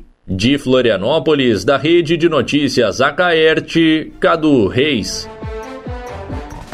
Muito bem, este então Cadu Reis, trazendo aí mais informações aqui na programação da Rádio Araranguá. Quem é que não tem a continha aí, né? Não digo nem atrasada, uma continha todo mundo tem, né?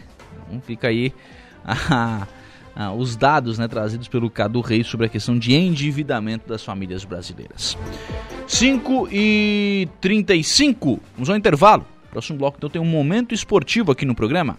Estamos de volta com O Dia em Notícia.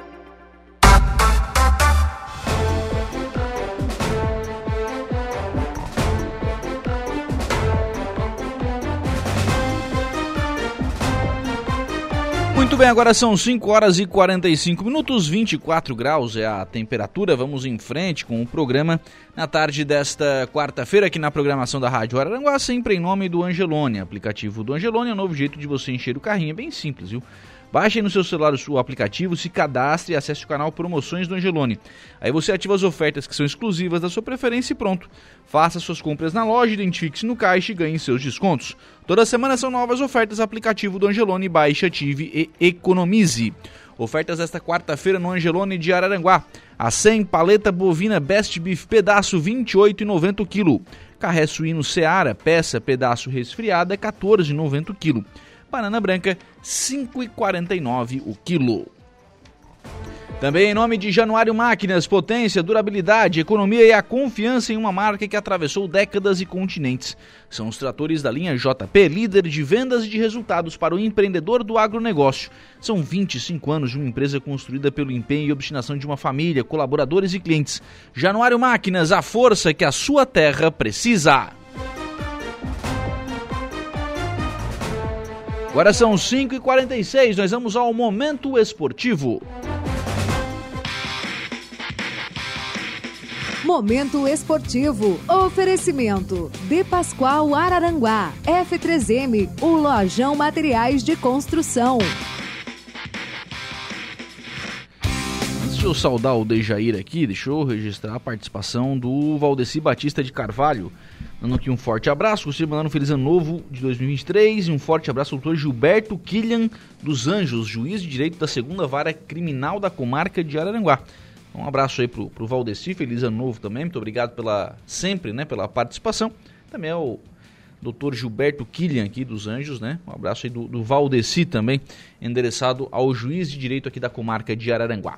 Boa tarde, Dejair Inácio, tudo bem? Boa tarde, Lucas, tudo certo? Começando o programa com um novo apoiador. Novo apoiador, a partir de hoje, Scarduel Ar-Condicionado Automotivo. Um abraço lá para o Diego e também para a Gisiele, nos acompanhando Opa, nesse momento lá do um Lagoão. Um abraço pessoal lá. Lá do Lagoão, pessoal aí do Scarduel Ar-Condicionado Automotivo, novo patrocinador aqui do Momento Esportivo, se junta aí ao F3M Olojão e também a De Pascoal como patrocinadores aqui. Troca de filtro do ar-condicionado do seu carro, higienização, manutenção em geral e, claro, também instalação do ar novinho tudo lá na ah, carro L. que não vem com ar, eles botam também? Tô ideia de botar no Corcel, o que, que, tu acha? Eu acho que é uma boa. Abre essa mão aí. Abre é. essa mão aí. E um detalhe, tão gente boa que é colorado também, aí, ó, Diego. Já, já, já ganhou Aí fechou, né? Fechou já. Você colorado, claro. eu colorado, Opa. o operador é colorado. Também. A produtora também é colorada, a Luca. Não sabia, essa é novidade também. É, eu fiquei sabendo também colorada. E o patrocinador o colorado. patrocinador também. Fechou. Legal. Legal. Então um abraço Se o Saulo estiver ouvindo, ele vai derrubar metade.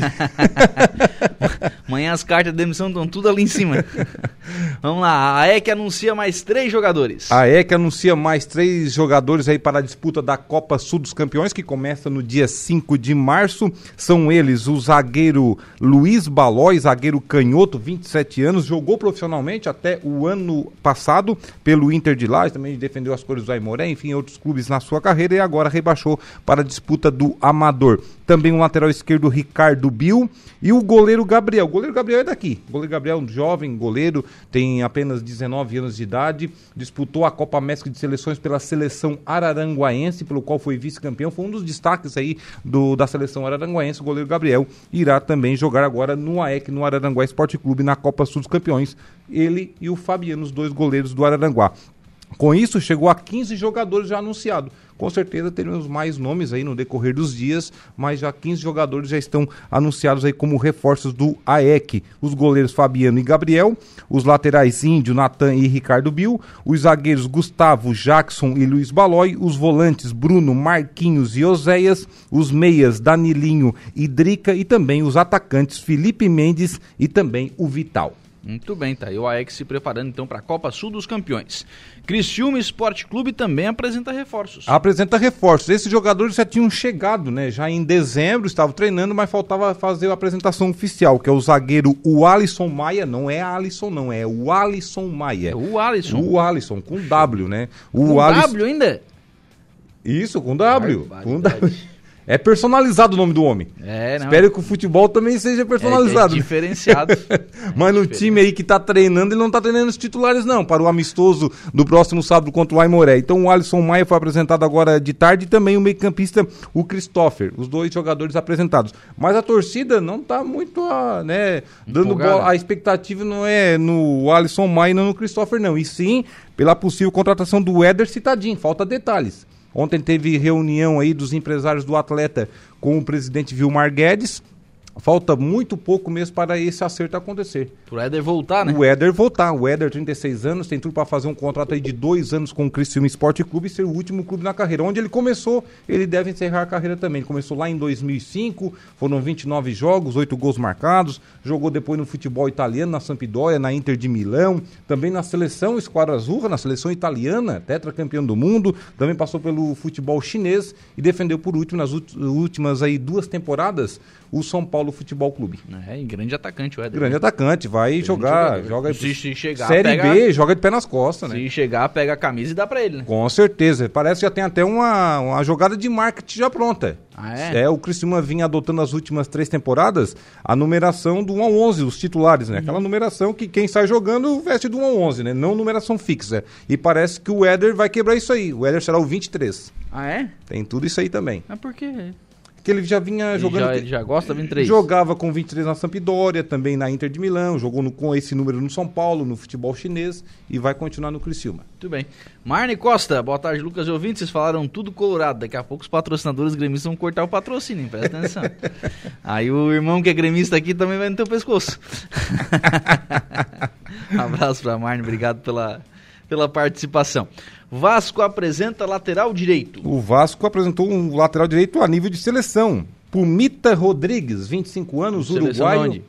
Uruguaio. Uruguaio que foi a Copa do Mundo. Não jogou, mas foi. Que ele passeou certo. pro Catar foi. Ele pode dizer assim, ó, eu conheci o Catar. Ah, o Catar eu fui, mas jogar eu não joguei. Dá pra mandar se Catar, não? É, mas...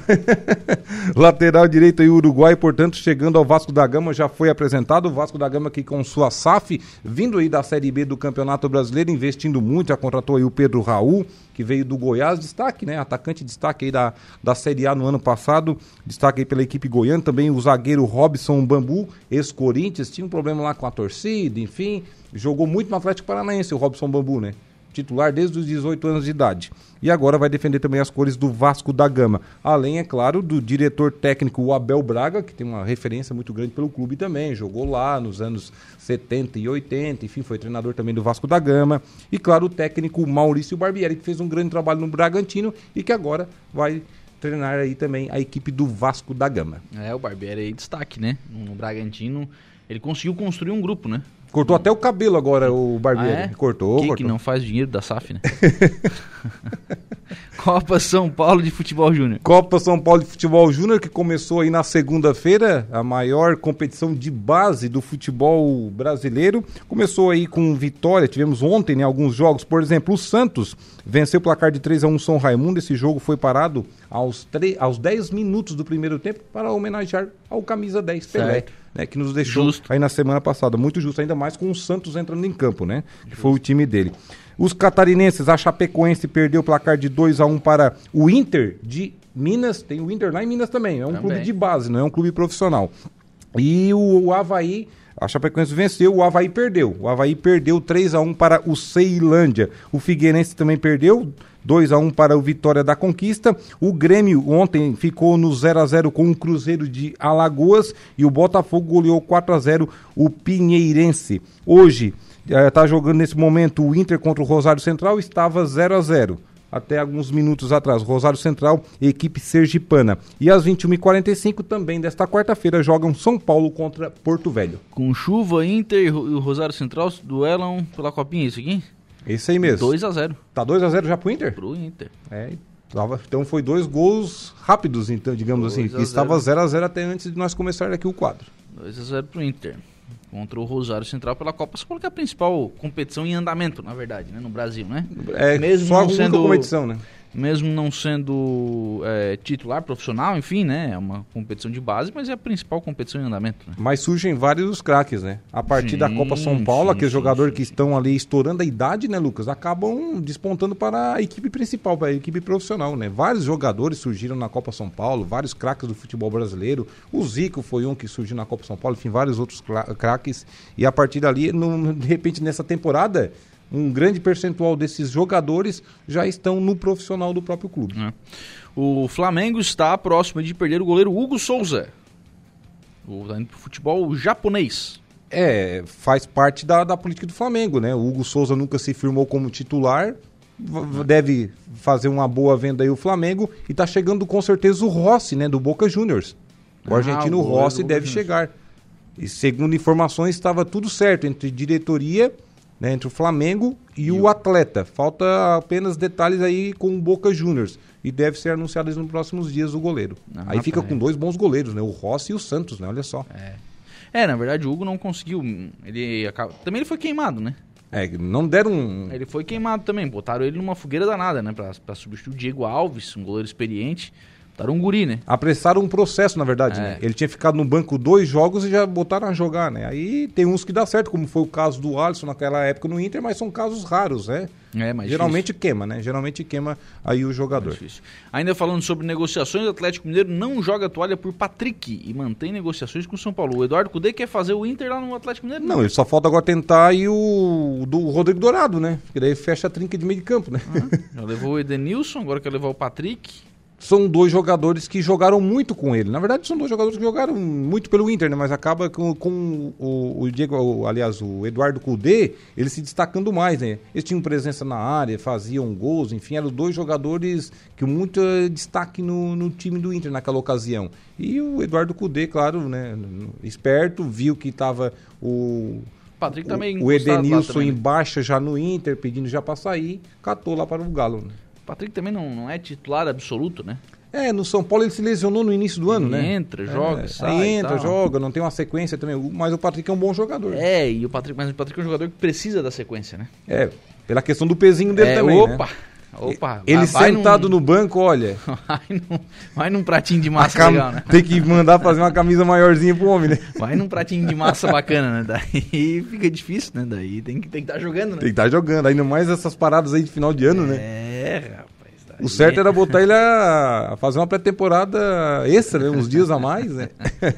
Mas é um bom jogador, né? O Patrick é um bom jogador também, um jogador de raça, né? Terceiro homem de meio de campo, faz muito bem aquela função. Não é. como um atacante, como foi testado algumas vezes ali no é, Inter, né? né? É que eles inventam também. Aí inventa também demais, né? Umas coisas que, inventa, pelo amor de né? Deus. Né? Ele jogando ali como terceiro homem de meio de campo faz bem, muito bem a sua função, né? Com certeza. Fechou, Dejo. Um abraço. Um abraço até amanhã, Lucas.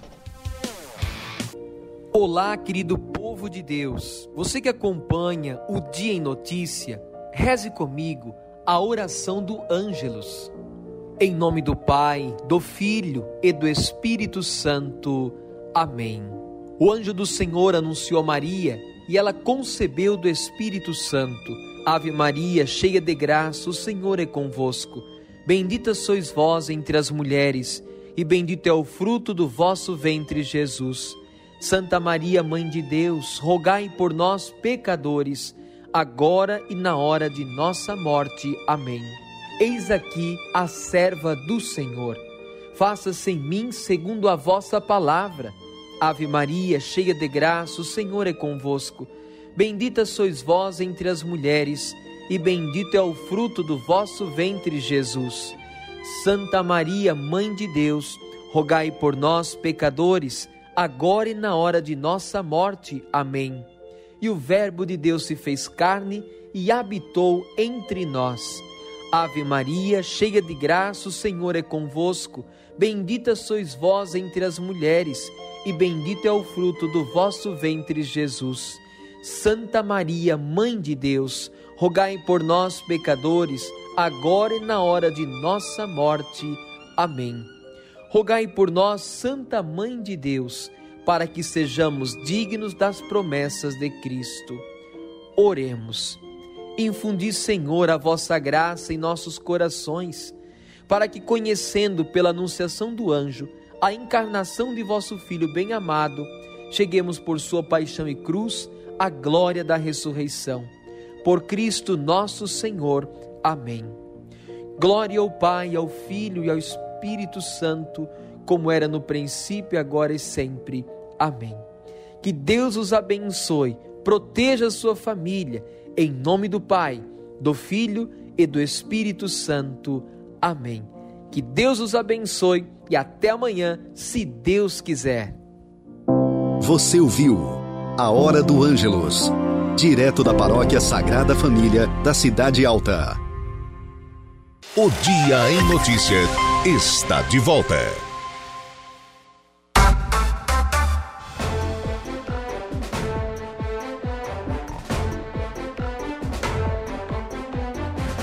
Muito bem, agora são 18 horas e 10 minutos, 6 e 10, 24 graus é a temperatura. Vamos em frente com o um programa na tarde desta quarta-feira, aqui na programação da Rádio Araranguá.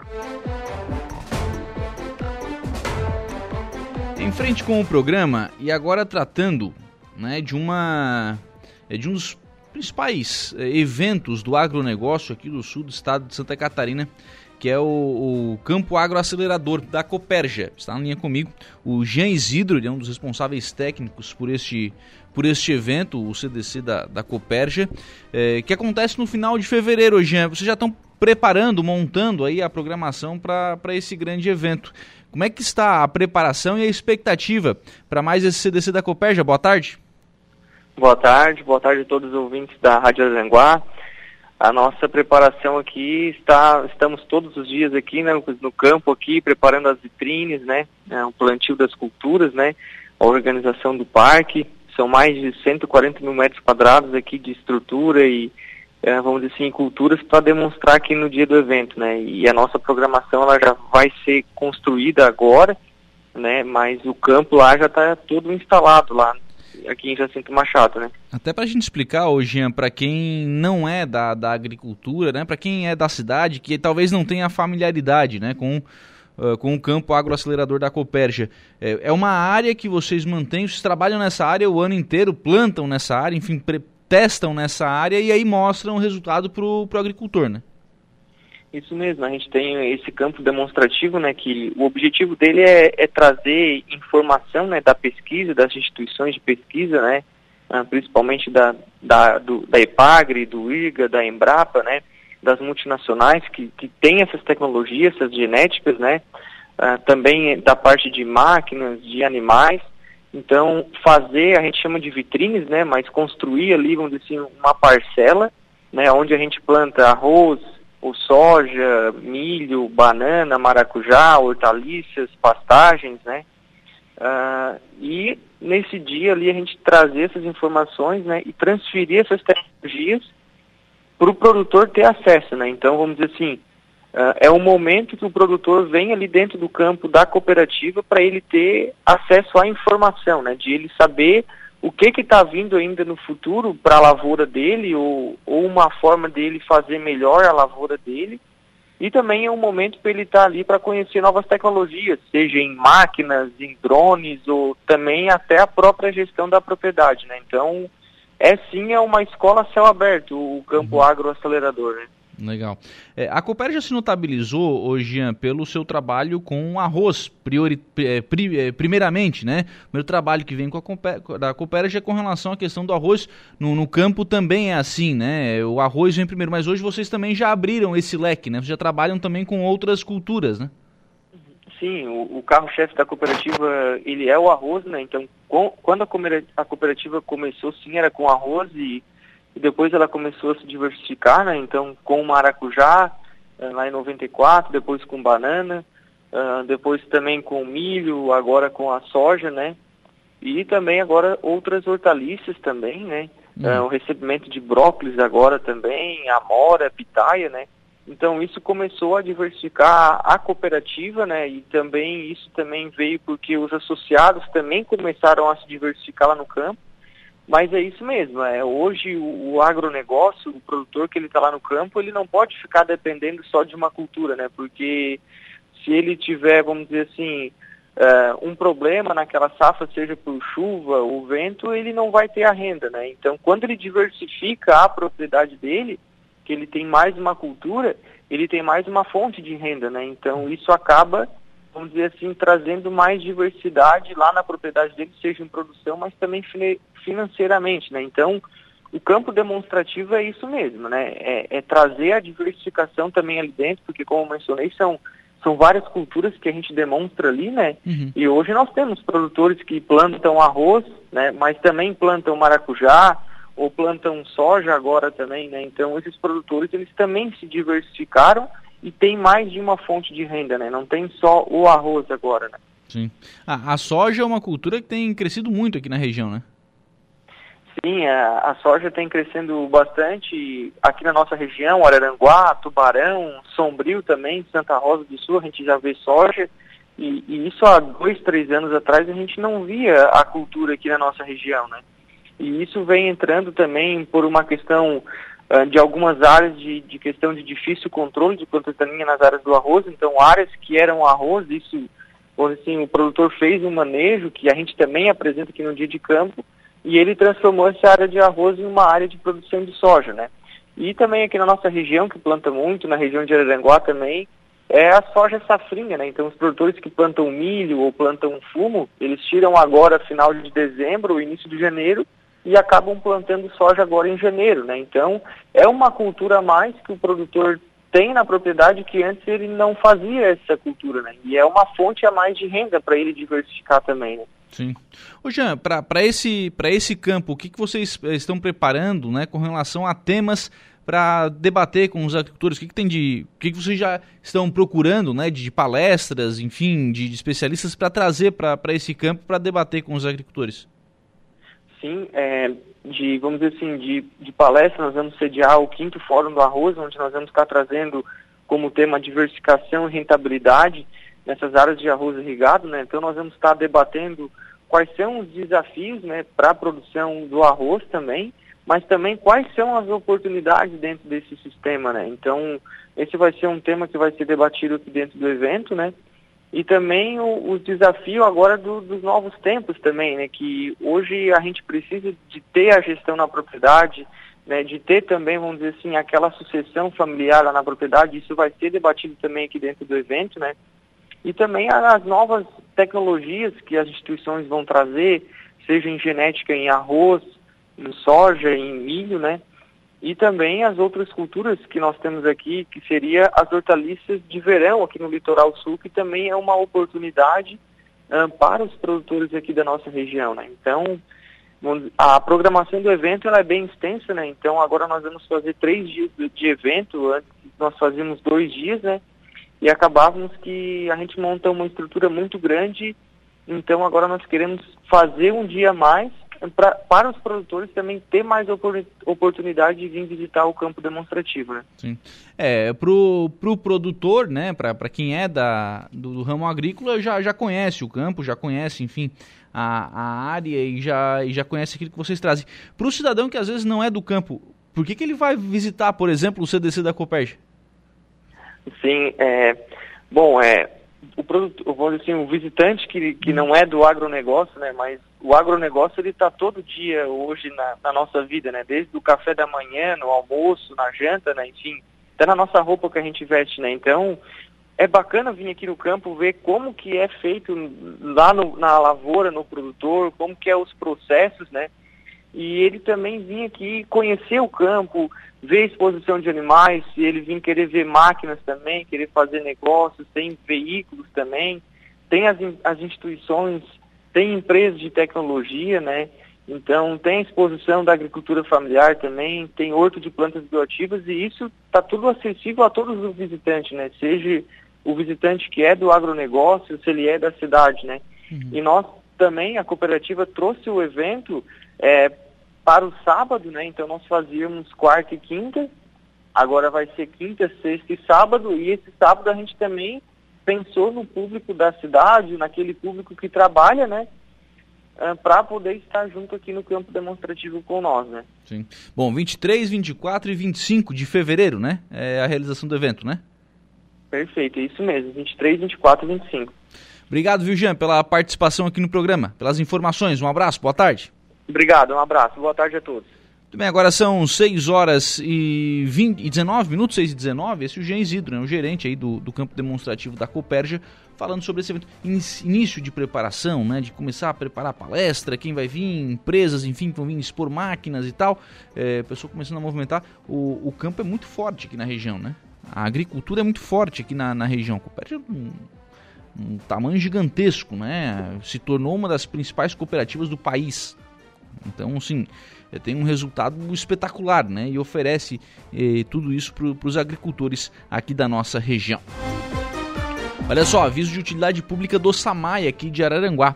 O Samai comunica que por problemas estruturais no seu site, o link acesso à área do cliente encontra-se temporariamente indisponível. A autarquia intensifica ações para normalizar a situação o mais breve possível. Por intermédio deste link é possível obter faturas, certidões negativas de débito, fazer simulação do valor da conta, definição da forma de entrega da fatura e avisar sobre vazamentos. Essas solicitações, no entanto, continuam sendo feitas de maneira presencial ali no setor comercial do SAMAI, né, na Iraci Duquina, número 711, no bairro Uruçanguinha, que atende das 7 às 19 horas de segunda a sexta-feira. Da mesma forma e no mesmo horário, o encaminhamento também pode ser feito através do WhatsApp comercial da autarquia, que é o 3524 837, acho que é, faltou um número aqui. Faltou um número aqui do, né, vou corrigir depois aqui. É, além disso, situações de emergência, como vazamentos, consertos, entre outros problemas, podem ser avisados pelo telefone 35240837, que atende em regime de plantão 24 horas. Então, o Samai alertando aí que o link acesso à área do cliente no seu portal, no seu site, está temporariamente indisponível. WhatsApp para você tratar dessa questão comercial, né? 35240837. 6 horas e 21 minutos. Vamos ao intervalo. No próximo bloco tem a conversa do dia. Os fatos que marcaram o Dia em Notícia.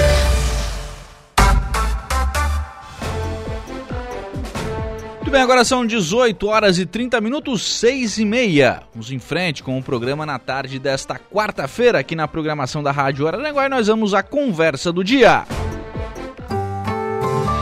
A conversa do dia. Boa tarde, Saulo Machado. Boa tarde. Boa tarde a você, Lucas, e a todos os nossos ouvintes, também os nossos internautas, que sempre nos dão o prazer da audiência nesses finais de tarde. Hoje nem tão final de tarde, né? Porque tá bem sol. Tá meio de tarde hoje, né? É, parece que é. nem parece que é 18h30, rapaz. Que é, Coisa, na, né? na verdade, assim, né, Saulo? Parece, né? Vamos lembrar que a gente tá em janeiro, né? É, janeiro. Não, normal, né? Normal. Normal, né? Normal. A gente é que fica falando essas coisas, mas na verdade. É porque os últimos dias realmente não estavam tão parecidos como janeiro era para ser, né? É, verdade. Mas olha, tive uma conversa hoje pela manhã, né? Mas um programa é bastante. Dois assuntos interessantes, né? E, e, e, eu quero começar pelo mais leve, né? Que é essa. Eu recebi o pessoal do Saer Sarassul, né? E também a Duda, né? essa menina que teve aquele problema, né? Ficou trancada na BR-101, estava indo fazer uma operação no seu. No, no, de vista da córnea, né? e ficou barrada na BR-101. E aí você já conhece a história, né? A nossa equipe aqui, o Gregório entrou em contato com o pessoal do Sérgio Sarassu, que a socorreu, levou e tal. A operação foi feita, um sucesso. E ela disse: Olha, hoje pela manhã, um depoimento até bastante emocionado, disse: Eu um dia estava tomando banho e vi a minha mão, com essa vista que eu não enxergava nada, comecei a ver vulto da minha mão. Então, foi um momento bastante emocionado dela, né? E, e aí, conversando com o pessoal ali, eles estão tentando que a MESC colabore com o pagamento, né, com as despesas do Saer Sarassul, que presta um brilhante serviço, um brilhante trabalho, não só na REC e na Murel, mas como aqui na MESC. Já salvou vidas aqui, Ont... tem salvo vidas aqui. Ontem, né? Ontem salvou uma criança de dois anos. Então, então, quer dizer, todos os dias estão mostrando isso aí, né? E acho justo que a MESC e os prefeitos ponham a mão na consciência e entendam que esse é um serviço de excelência. É um serviço espetacular. Porque a gente via isso nos filmes, né, o, o Lucas? Lá nos Estados Unidos, o cara estava sendo socorrido na estrada, o médico já estava atendendo e já ligando para o hospital, falando com o hospital: olha, é isso, isso, prepara é, prepara a emergência aí, o cara já chega direto, enfim. A gente via nos filmes. Hoje nós temos isso aqui, é. na porta da nossa casa. E a gente nunca sabe quem será o próximo que terá que ser socorrido, ou com infarto, ou com um acidente, ou com outro problema, enfim. Então, acho importante que a MESC volte a discutir isso, porque, pelo que eu sei, algumas tentativas foram feitas, mas né, não, não houve assim digamos, ninguém abraçou a causa. Eu abraço a causa do Saer Sarassu, porque realmente os caras fazem um grande trabalho, um espetacular trabalho. E o médico, né? o Xandão é um cara maluco, cara. maluco no bom sentido, né? Eu digo, pô, você podia ser um médico ficar ali no seu, né, no seu consultório, ou enfim, né? Não, ele gosta de voar, ele faz rapel. Então ele gosta disso. Ele adora essa coisa de estar no campo, estar na rua, ele gosta de voar. E, então é o cara talhado para isso. E gosta de salvar vidas, ele gosta disso, de trauma, né? de, de, de, de ocorrências desse tipo, de adrenalina. Então, são pessoas talhadas para isso. Eu até brinquei com o, o copiloto que estava com a gente hoje. Eu disse, ah, vocês andam, vocês andam né, posando o helicóptero em cima de muro aí. Né? que não é que posou na mureta lá da, da, da da serra, né? Mas Sim. ficou ali sobrevoando, né? Um voo parado. Mas são coisas assim espetaculares que esses caras fazem. E que tem que ter o merecimento, tem que ter o devido reconhecimento da nossa região. E, e, e mais uma vez elogiar aqui o prefeito Clésio Salvar de Criciúma, que foi um cara de primeira linha. Ele foi o cara que disse, não, para aí, ó, vamos, vamos encampar isso. E acho que mais do que isso, eles querem também, porque esse helicóptero não é deles, né? Sim. É preciso comprar um helicóptero. O Estado tem que ter esse helicóptero para que eles possam continuar fazendo esse trabalho de salvar vidas. Eles têm feito isso muito bem e acho que é importante que se registre isso E nós queremos sim levantar essa bandeira de que a MESC precisa ser parceira do Sérgio Sarassul, porque não é só na, no salvamento de vida, eles estão, têm sido importantes porque também na questão da segurança pública. De, o comandante falou: olha, quando a gente começa a chegar com o helicóptero, ah, já, a gente ouve pelo rádio, às vezes os caras, os bandidos comunicando, oh, os caras estão aí, os caras estão aí, enfim. Imagina. Quer dizer, e, e, a, e, a, população também já fica legal. O que será que está acontecendo? Será que estão socorrendo alguém? Será que é questão de polícia? Será que vão pegar alguém? Enfim. Então é um trabalho espetacular, tanto na segurança pública quanto na saúde. E nós não podemos nem de longe perder o que a gente já tem. Então eu faço um apelo aos prefeitos, começando pelo prefeito César, né, que pode levantar essa questão. Uh, enfim, o novo presidente da MESC aí, agora é janeiro, está todo mundo na praia, ninguém vai tratar desse assunto, mas assim que se retomar de novo, então, eh, o trabalho ao normal, então que se discuta isso sim, que se leve isso adiante, porque é de suma importância que, né, que se consiga é, manter esse trabalho e nós não, não vamos ficar aí agora usando, né? Usando o serviço e não pagando. E, e mais, do que, mais do que a questão de usar o serviço e não pagar, Saulo, a questão financeira ela é. Olha, ela é praticamente irrisória, né? Ela é praticamente irrisória. A gente está falando o custo, porque assim, para as pessoas entenderem, esse helicóptero ele é da Polícia Civil, é um helicóptero que a, é, que a Polícia Civil mantém o helicóptero, mantém o piloto, o copiloto, e aí tem uma equipe do Saraçu, que é, que é paga pelo, por um consórcio que envolve os municípios da ANREC e da Amurel, a AMES que está fora desse consórcio, que paga a equipe de médico, que paga medicamento, enfim, a estrutura. E o custo mensal disso é 130 mil reais. Claro, para mim, para você e tal, no, no, novo contrato, inclusive já, tá? Valor do novo contrato. 129 mil reais foi o valor que foi, foi listado agora para o novo contrato a partir desse ano. O, claro, para uma pessoa comum é, é muito dinheiro, mas para 15, pra, né, hoje são 30, mas seriam 45 municípios dividir 130 mil reais, é muito barato para manter um, um, helicóptero salvando tantas vidas como tem salvado aqui na região, né? Só de combustível dá 400 mil por mês. É. Na média. O é. bichinho que bebe esse. é, é que daí essa conta, por exemplo, o Estado paga, né? É, essa conta, essa o, conta o Estado paga. Aí o, os, os municípios pagam é a questão da equipe médica, do, do medicamento e tal. Da, dessa parte, que é esses 129 mil reais, que é o novo contrato com, com o Instituto Harmônico, que é quem, é, quem, to, quem, quem, que é o, quem terceiriza né, esse, esse trabalho para os municípios. Pô, se a gente dividir aí 130 por é, por 45 municípios, dá um pouquinho para cada, né? Uhum. É.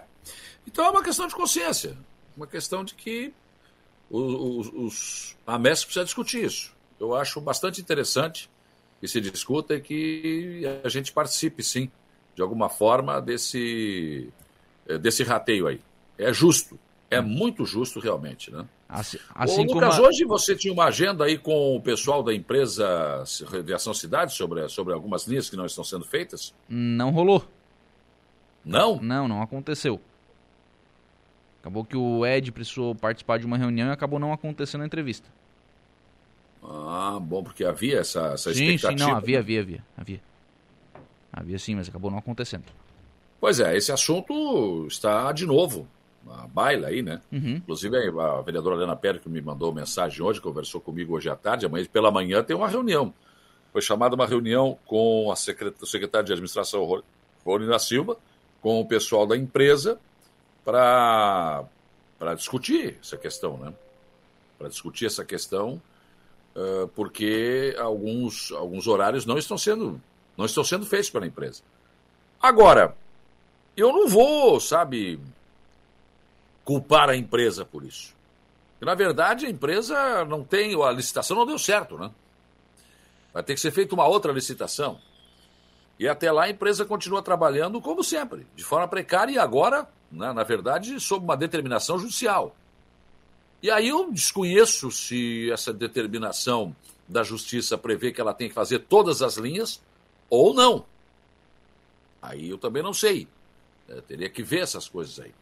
Mas né, o problema existe. E aparece que alguns, parece não, com certeza, alguns, alguns horários em que o cidadão tem que precisa para trabalhar não, estão sendo, não estariam sendo feitas. Então é algo que realmente precisa ser, precisa ser observado. Transporte coletivo de Aranguá que continua sem solução, né? Continua tudo como antes no quartel de Abrantes.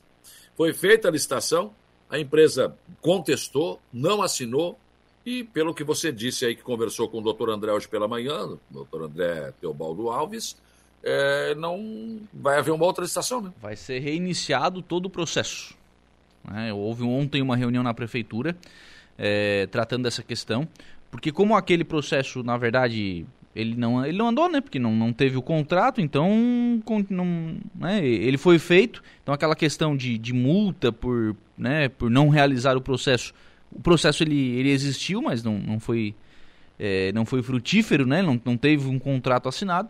E aí a prefeitura. E na verdade, sim, quando a prefeitura fez esse processo, ela já fez muito mais por conta da ameaça da, das multas, né? Que seriam, que seriam dadas para é, a prefeitura caso ela não lançasse o processo de licitação.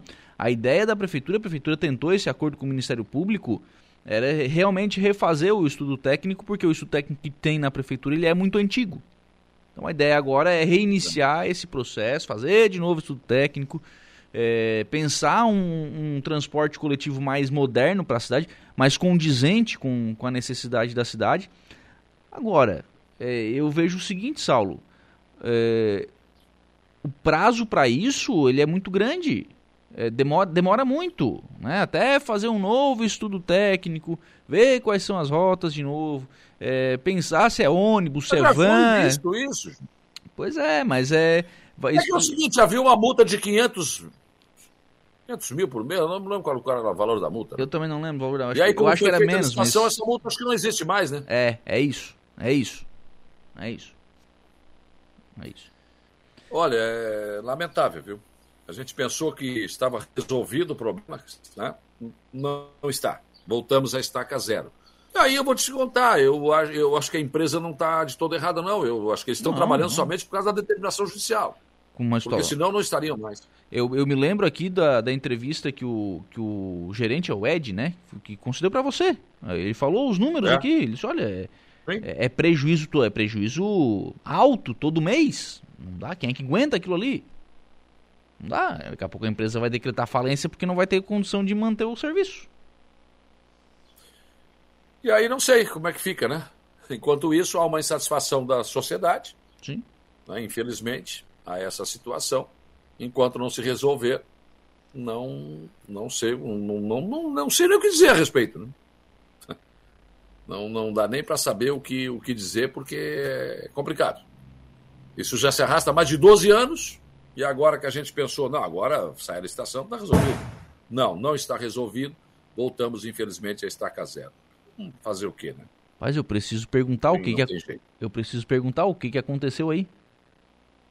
Não sei. Alguém que ainda está comemorando a, a passagem de ano, né? ainda tem, absurda, ainda né? tem fogos aí, é? Tem. ainda tem. Rapaz do céu, mas me deu um susto aqui. Eu digo, o que que tá acontecendo lá? É pra, é pra tu ver o nível. que, que que cai? Caiu uma agulha no palheiro aí? O que que houve? A Mé caiu, caiu um lenço. Mas não é essa questão do transporte coletivo. E assim, e ele ainda é insatisfatório realmente, né? Ele é caro. A passagem de ônibus aqui em Aranguá é cara. É, para um serviço que, vamos lá, não, não atende 100% às necessidades, né? Você não tem não. horário, você não tem rota, você não tem. É, enfim, quando o cidadão precisa, não tem ônibus, quando tem, não, não precisa, daí fica difícil. Né? É. Um terminal, é um, ter, um terminal que também não se ajuda, né? Não. Nada ajuda. Nada ajuda, na verdade. A Terezinha está aqui, olha aí, a Terezinha. Terezinha. A prefeitura deveria comprar uma frota né? tuk-tuk para carregar o povo. tu já pensou, Saulo? De tuk-tuk, dando tchauzinho? é uma boa, hein? Ô, oh, Terezinha. Mas essa é uma das. Não, não é o tuk-tuk, né? Essa, eu, isso que eu achei que já estava nessa licitação que foi feita, Lucas, e não estava, né? Por exemplo, nesses horários em que não há tanta demanda, que se coloque, então, vans. Sim. Né? Ah, sábado de manhã vem 10 pessoas, vem no máximo 5. Bota a van. Né? Isso tinha que estar na licitação e não estava também. Aí, aí a informação é que foi feita já toque de caixa, enfim, não dava para resolver né, rapidamente, enfim. Agora vamos ver, amanhã de manhã tem essa reunião, talvez, até a gente tenha mais alguma novidade, mais alguma informação a respeito deste, deste assunto. Mas eu não posso deixar de falar também sobre essa questão da ponte. Ontem eu acompanhei lá no Samai né, essa reunião que o prefeito chamou. Diga-se de passagem, ah, aquilo que a gente comentou aqui eh, é bem pior do que aquilo ali, né? A gente achou que era uma coisa, mas ah, os dados apresentados foram bem além, né? Foram bem além. Uh, muitas vezes, uh, durante o meu programa, durante o seu programa, alguns ouvintes questionaram: ah, e a ponte? A ponte está parada, e aí, como é que vai? Que vergonha e tal. Nesse tempo todo, mais de 90 dias, a Procuradoria ficou incessantemente com o prefeito, com o secretário de administração, tentando achar uma solução, que não é fácil. Ela é muito complicada. Bom, vamos começar pela empresa Trilha. A empresa quer o realinhamento, né? quer aumento os que não conseguem terminar a obra. Mas a empresa também alega que com este projeto que está no, na licitação, eles não fazem. Eles não se responsabilizariam. Chegaram a dizer, olha, se fizer do, do jeito desse projeto, essa ponte pode cair. Bom, daí então, bom, a trilha não, a trilha não quer. Vamos para a segunda, colocada, né, classificada na licitação. Ela não existe mais. A terceira colocada é uma empresa espetacular, que fez a ponte do Guaíba recentemente, né, enfim. Ela até aceitaria, mas sairia algo em torno de 20 milhões, fora o que já foi gasto. Então, quer dizer, não dá, né? E também disse que com aquele projeto ali ela não faria. E aí vamos voltar um pouquinho atrás. Como diz o prefeito, eu também não quero caçar as bruxas, mas alguém tem que se responsabilizar por isso, porque isso não é brincadeira. O que foi feito não é brincadeira. Fizeram um projeto, ruim, que nenhuma empresa quer executar esse projeto. Só que quando participaram da licitação, parece que não viram o projeto também. É, aí essa empresa também disse: não, eu com esse projeto também não faço. Tá, então vamos entregar para o Estado, vamos devolver, porque na verdade é uma obra do Estado conveniado para a Prefeitura executar. Vamos devolver o Estado? Não, não, não, não. Devolver não aceitamos. Isso não. Não aceitamos. E aí, Lucas, é a tal história. Vamos lembrar que essa obra foi no governo Mariano Mazuco Neto, que foi uh, trazida pelo deputado José Milton Schaefer. Correto? Sim. E o projeto, a prefeitura mandou fazer o projeto da ponte, o prefeito Mariano fez o projeto, licitou e deu ordem de serviço. Em dezembro, no final do seu governo. Mas olha só, nessa tentativa de achar, soluções, a, prefeitura, o prefeito, os, seus assessores foram bater no governo do Estado. Vamos entregar para o governo, o governo resolve isso aí. Não, o governo não quer. Diz que o convênio está em vigor e acabou. Isso ainda no governo Moisés, não, não tem conversa. E aí, apareceu, se me permite a redundância, apareceu um parecer. Que eu faço questão de ler. Parecer processo, SI, tal, tal. Interessado, deputado José Milton Schaefer. Objeto, análise de projeto básico de engenharia da ponte sobre o Rio Aranguá. Elaboração, data Iguatemi, consultoria, serviço de engenharia, eh, maio 2016. Diz aqui, senhor diretor, o projeto apresentado não seguiu as instruções de serviço IS publicadas pela Secretaria de Estado, né?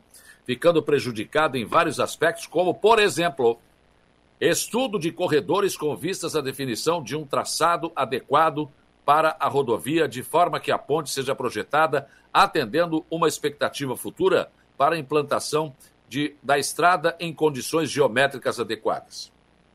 Estava fora do lugar a ponte. Estudos hidrolo, hidro, hidrológicos não foram verificadas as necessidades de vazão, de forma a determinar o cumprimento mínimo da obra para atendimento das cheias históricas. Estudos geotécnicos não constam elementos necessários para a determinação da capacidade de suporte dos solos moles existentes no traçado, no, no, no traçado dos acessos à obra e, em consequência, não está justificada a necessidade e o dimensionamento das bermas de equilíbrio projetada. Da mesma forma, não está justificado o prolongamento da ponte para atender pelo que se, pelo que se depreende, parte da passagem por parte desses solos moles.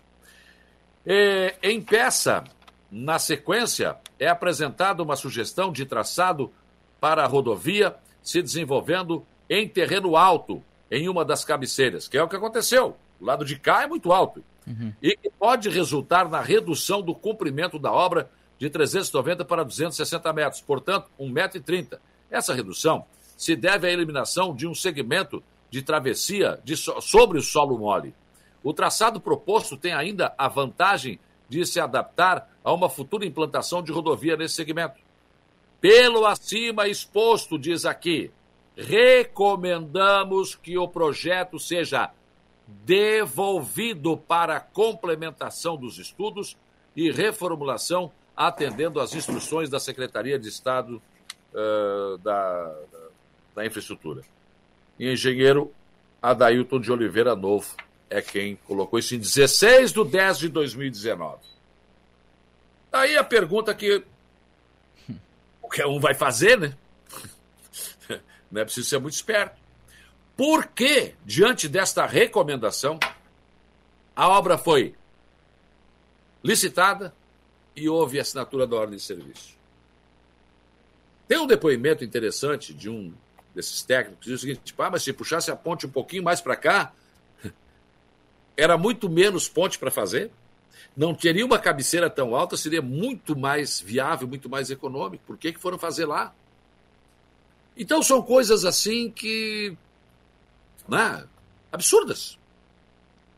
E aí, ontem, nessa reunião, algumas das entidades representativas da sociedade cobraram isso, inclusive o presidente da UAMA, Roberto Rebelo, entre outros, né, que querem saber como isso foi feito e querem a responsabilizar a responsabilidade disso. Querem chamar a justiça quem fez isso. Bom, quem assinou a ordem de serviço foi o ex-prefeito Mariano. Ah? Quem assinou junto com ele? Possivelmente procurador-geral da época, possivelmente chefe de gabinete, não sei quem mais assinou. Mas isso é uma coisa absurda, porque, salvo o melhor juízo, né? A gente não ouviu o outro lado. Aliás, quero dizer que enviei mensagens para o ex-prefeito Mariano Mazuco Neto, tá? colocando o nosso espaço à disposição para que, se ele quiser se manifestar, evidente, estamos aqui.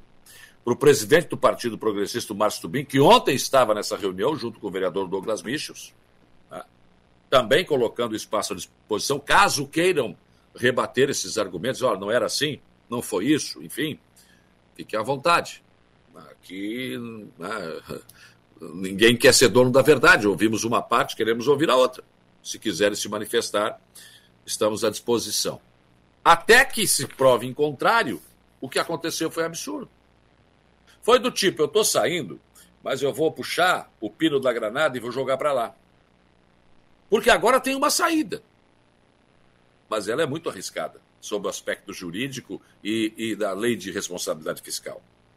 Mexer no projeto. Isso não tem jeito, vai ter que mexer mexe no projeto e, e paga mais 5 milhões, vai, vai dar mais de 5 milhões, mas enfim. Será que lá na frente o tribunal vai entender que houve essa necessidade, que o prefeito precisou? Ou será que o Ministério Público também vai dizer, não, para isso aqui teve sacanagem? E daí? É o CPF de quem vai assinar isso. Do prefeito, do procurador-geral, do secretário de obras. Como é que fica isso? Então foi sugerido fazer uma audiência pública, parece que o prefeito está disposto a fazer. Também não vai salvaguardá-lo de nada, mas pelo menos vai dizer, olha, estou respaldado. E ontem as entidades lá presentes todas disseram, não, estamos aqui. A presidente do Contura até disse, olha, se precisar, pode pôr o meu CPF junto com o seu aí. Enfim, é o que temos. Mas o prefeito está determinado a fazer a obra, a fazer o que tem que ser feito. Ah, ele disse isso hoje. E o melhor, disse que tem dinheiro no cofre. Tem condições de terminar. Claro que aí algumas outras coisas que estavam projetadas vão ter que esperar um pouco mais. Mas que ele tem essa condição e que vai encaminhar isso. Mas olha só como atitudes lá atrás podem atrapalhar aqui na frente.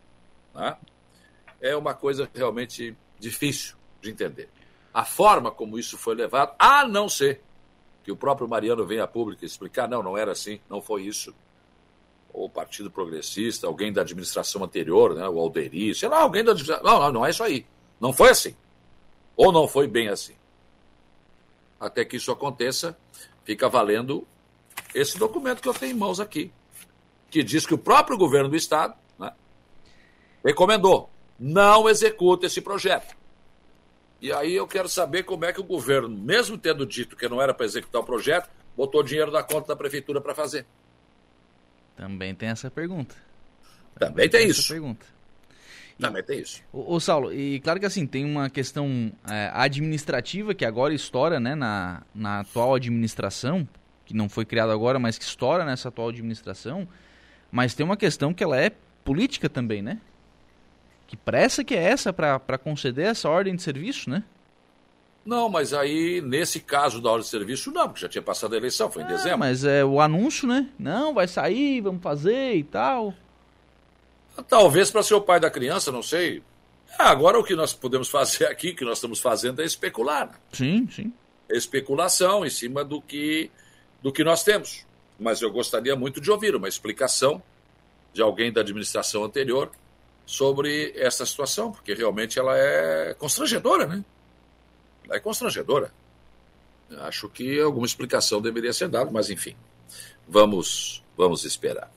E o Carlos Moisés é um cara de azar, né, cara? Ele teve sorte quando se elegeu na, surfando na onda do Bolsonaro, mas ele também não é um cara de muita sorte, não, porque também eu acho que dos poucos governadores que foram candidatos à reeleição não se elegeu, não se reelegeu, né? E também ele é o primeiro governador de Santa Catarina que não vai ganhar aposentadoria, seu Lucas. tá certo que ele também não precisa, né? Bom, mas é trintão, né? Hein? Era Faz bom. bem, rapaz. Era bom, era bom. Isso sempre foi uma sopa de galo gordo, é. uma vergonha, né? Aliás, não só os governadores, os presidentes da República também. Também. Todos os ex-presidentes têm pensão vitalícia. Mais, aqui... mais uma turma que eles pagam ainda, né? Sim, ó, tem direito. A Dilma ainda tem direito a um Sim. monte de coisa aí, segurança e, é, um monte, e a gente paga isso tudo. A gente paga isso tudo. Quando em outros países o cara é deputado, né? Se ele é deputado, o que, que tu é médico? Bom, continua ganhando teu salário de médico, tu vai ser só deputado. É. Ah, não, eu sou o presidente da República. O que, que tu era? Carpinteiro. Continua ganhando teu salário de carpinteiro, vai ser presidente da República. Não, aqui não, né? Aqui não. E aí, essa vergonheira além dos governadores eleitos, aqueles que assumiram, por 30, 60 dias, também ganham. Era o Pavan, cara. É, Pavão, também ganha. Então é 30 mil por mês, meu. E aí tem uma coisa. Tu é o governador, tá ganhando. Isso é vitalício, não tem? Hum, hum. Não para nunca. Ah, mas aí tu morreu, acabou. Não, depende. Se a tua viúva estiver viva, ela continua recebendo. O 15, né? Já é 15, aí não é 30, mas é 15. Mas continua recebendo. E aí o Pedro Pau de Baldiceira, tinha que ser do PT, né? Acabou com essa festa, né?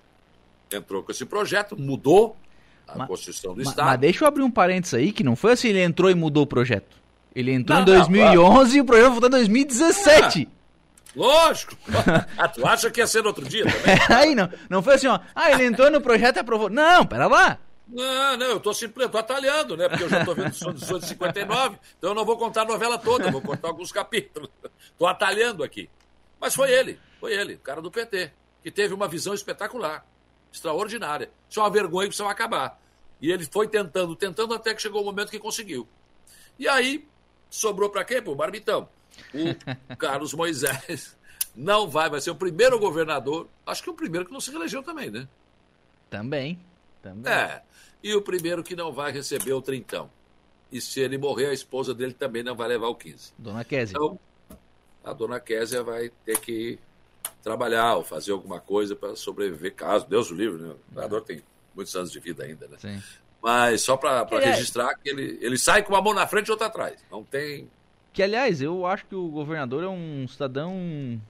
É, eu não, você pode discordar do governo dele, não concordar com o governo dele, enfim, te, teve episódio dos respiradores durante a, a gestão dele, é. a questão do, do hospital de campanha. Foi mal conduzido. É, mas é um absolutamente, né? Abriu a, a porta para transição, foi é. na posse, enfim, cidadãos, acho que ah, não, nada Me parece que sai em alta conta o Carlos Moisés.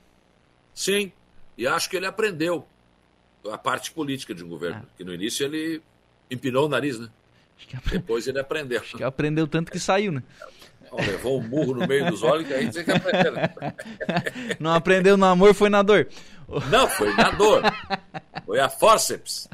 Mas aprendeu. Mas eu acho que é um cara que vai ficar na história, né? Por tudo que investiu é. aqui agora. Essas obras têm que terminar, né? Epa.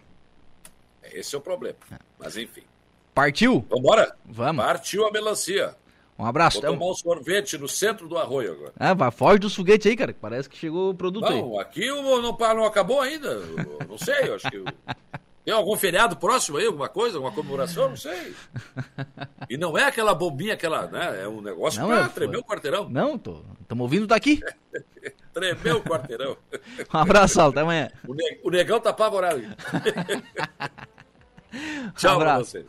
Sete horas e um minuto, assim nós encerramos o programa na tarde desta quarta-feira, agradecendo por aqui o carinho da sua companhia, da sua audiência, da sua participação. Amanhã, às 10 horas, estamos juntos novamente no Estúdio 95. Boa tarde, tchau! O Dia em Notícia. De segunda a sexta, às quatro da tarde.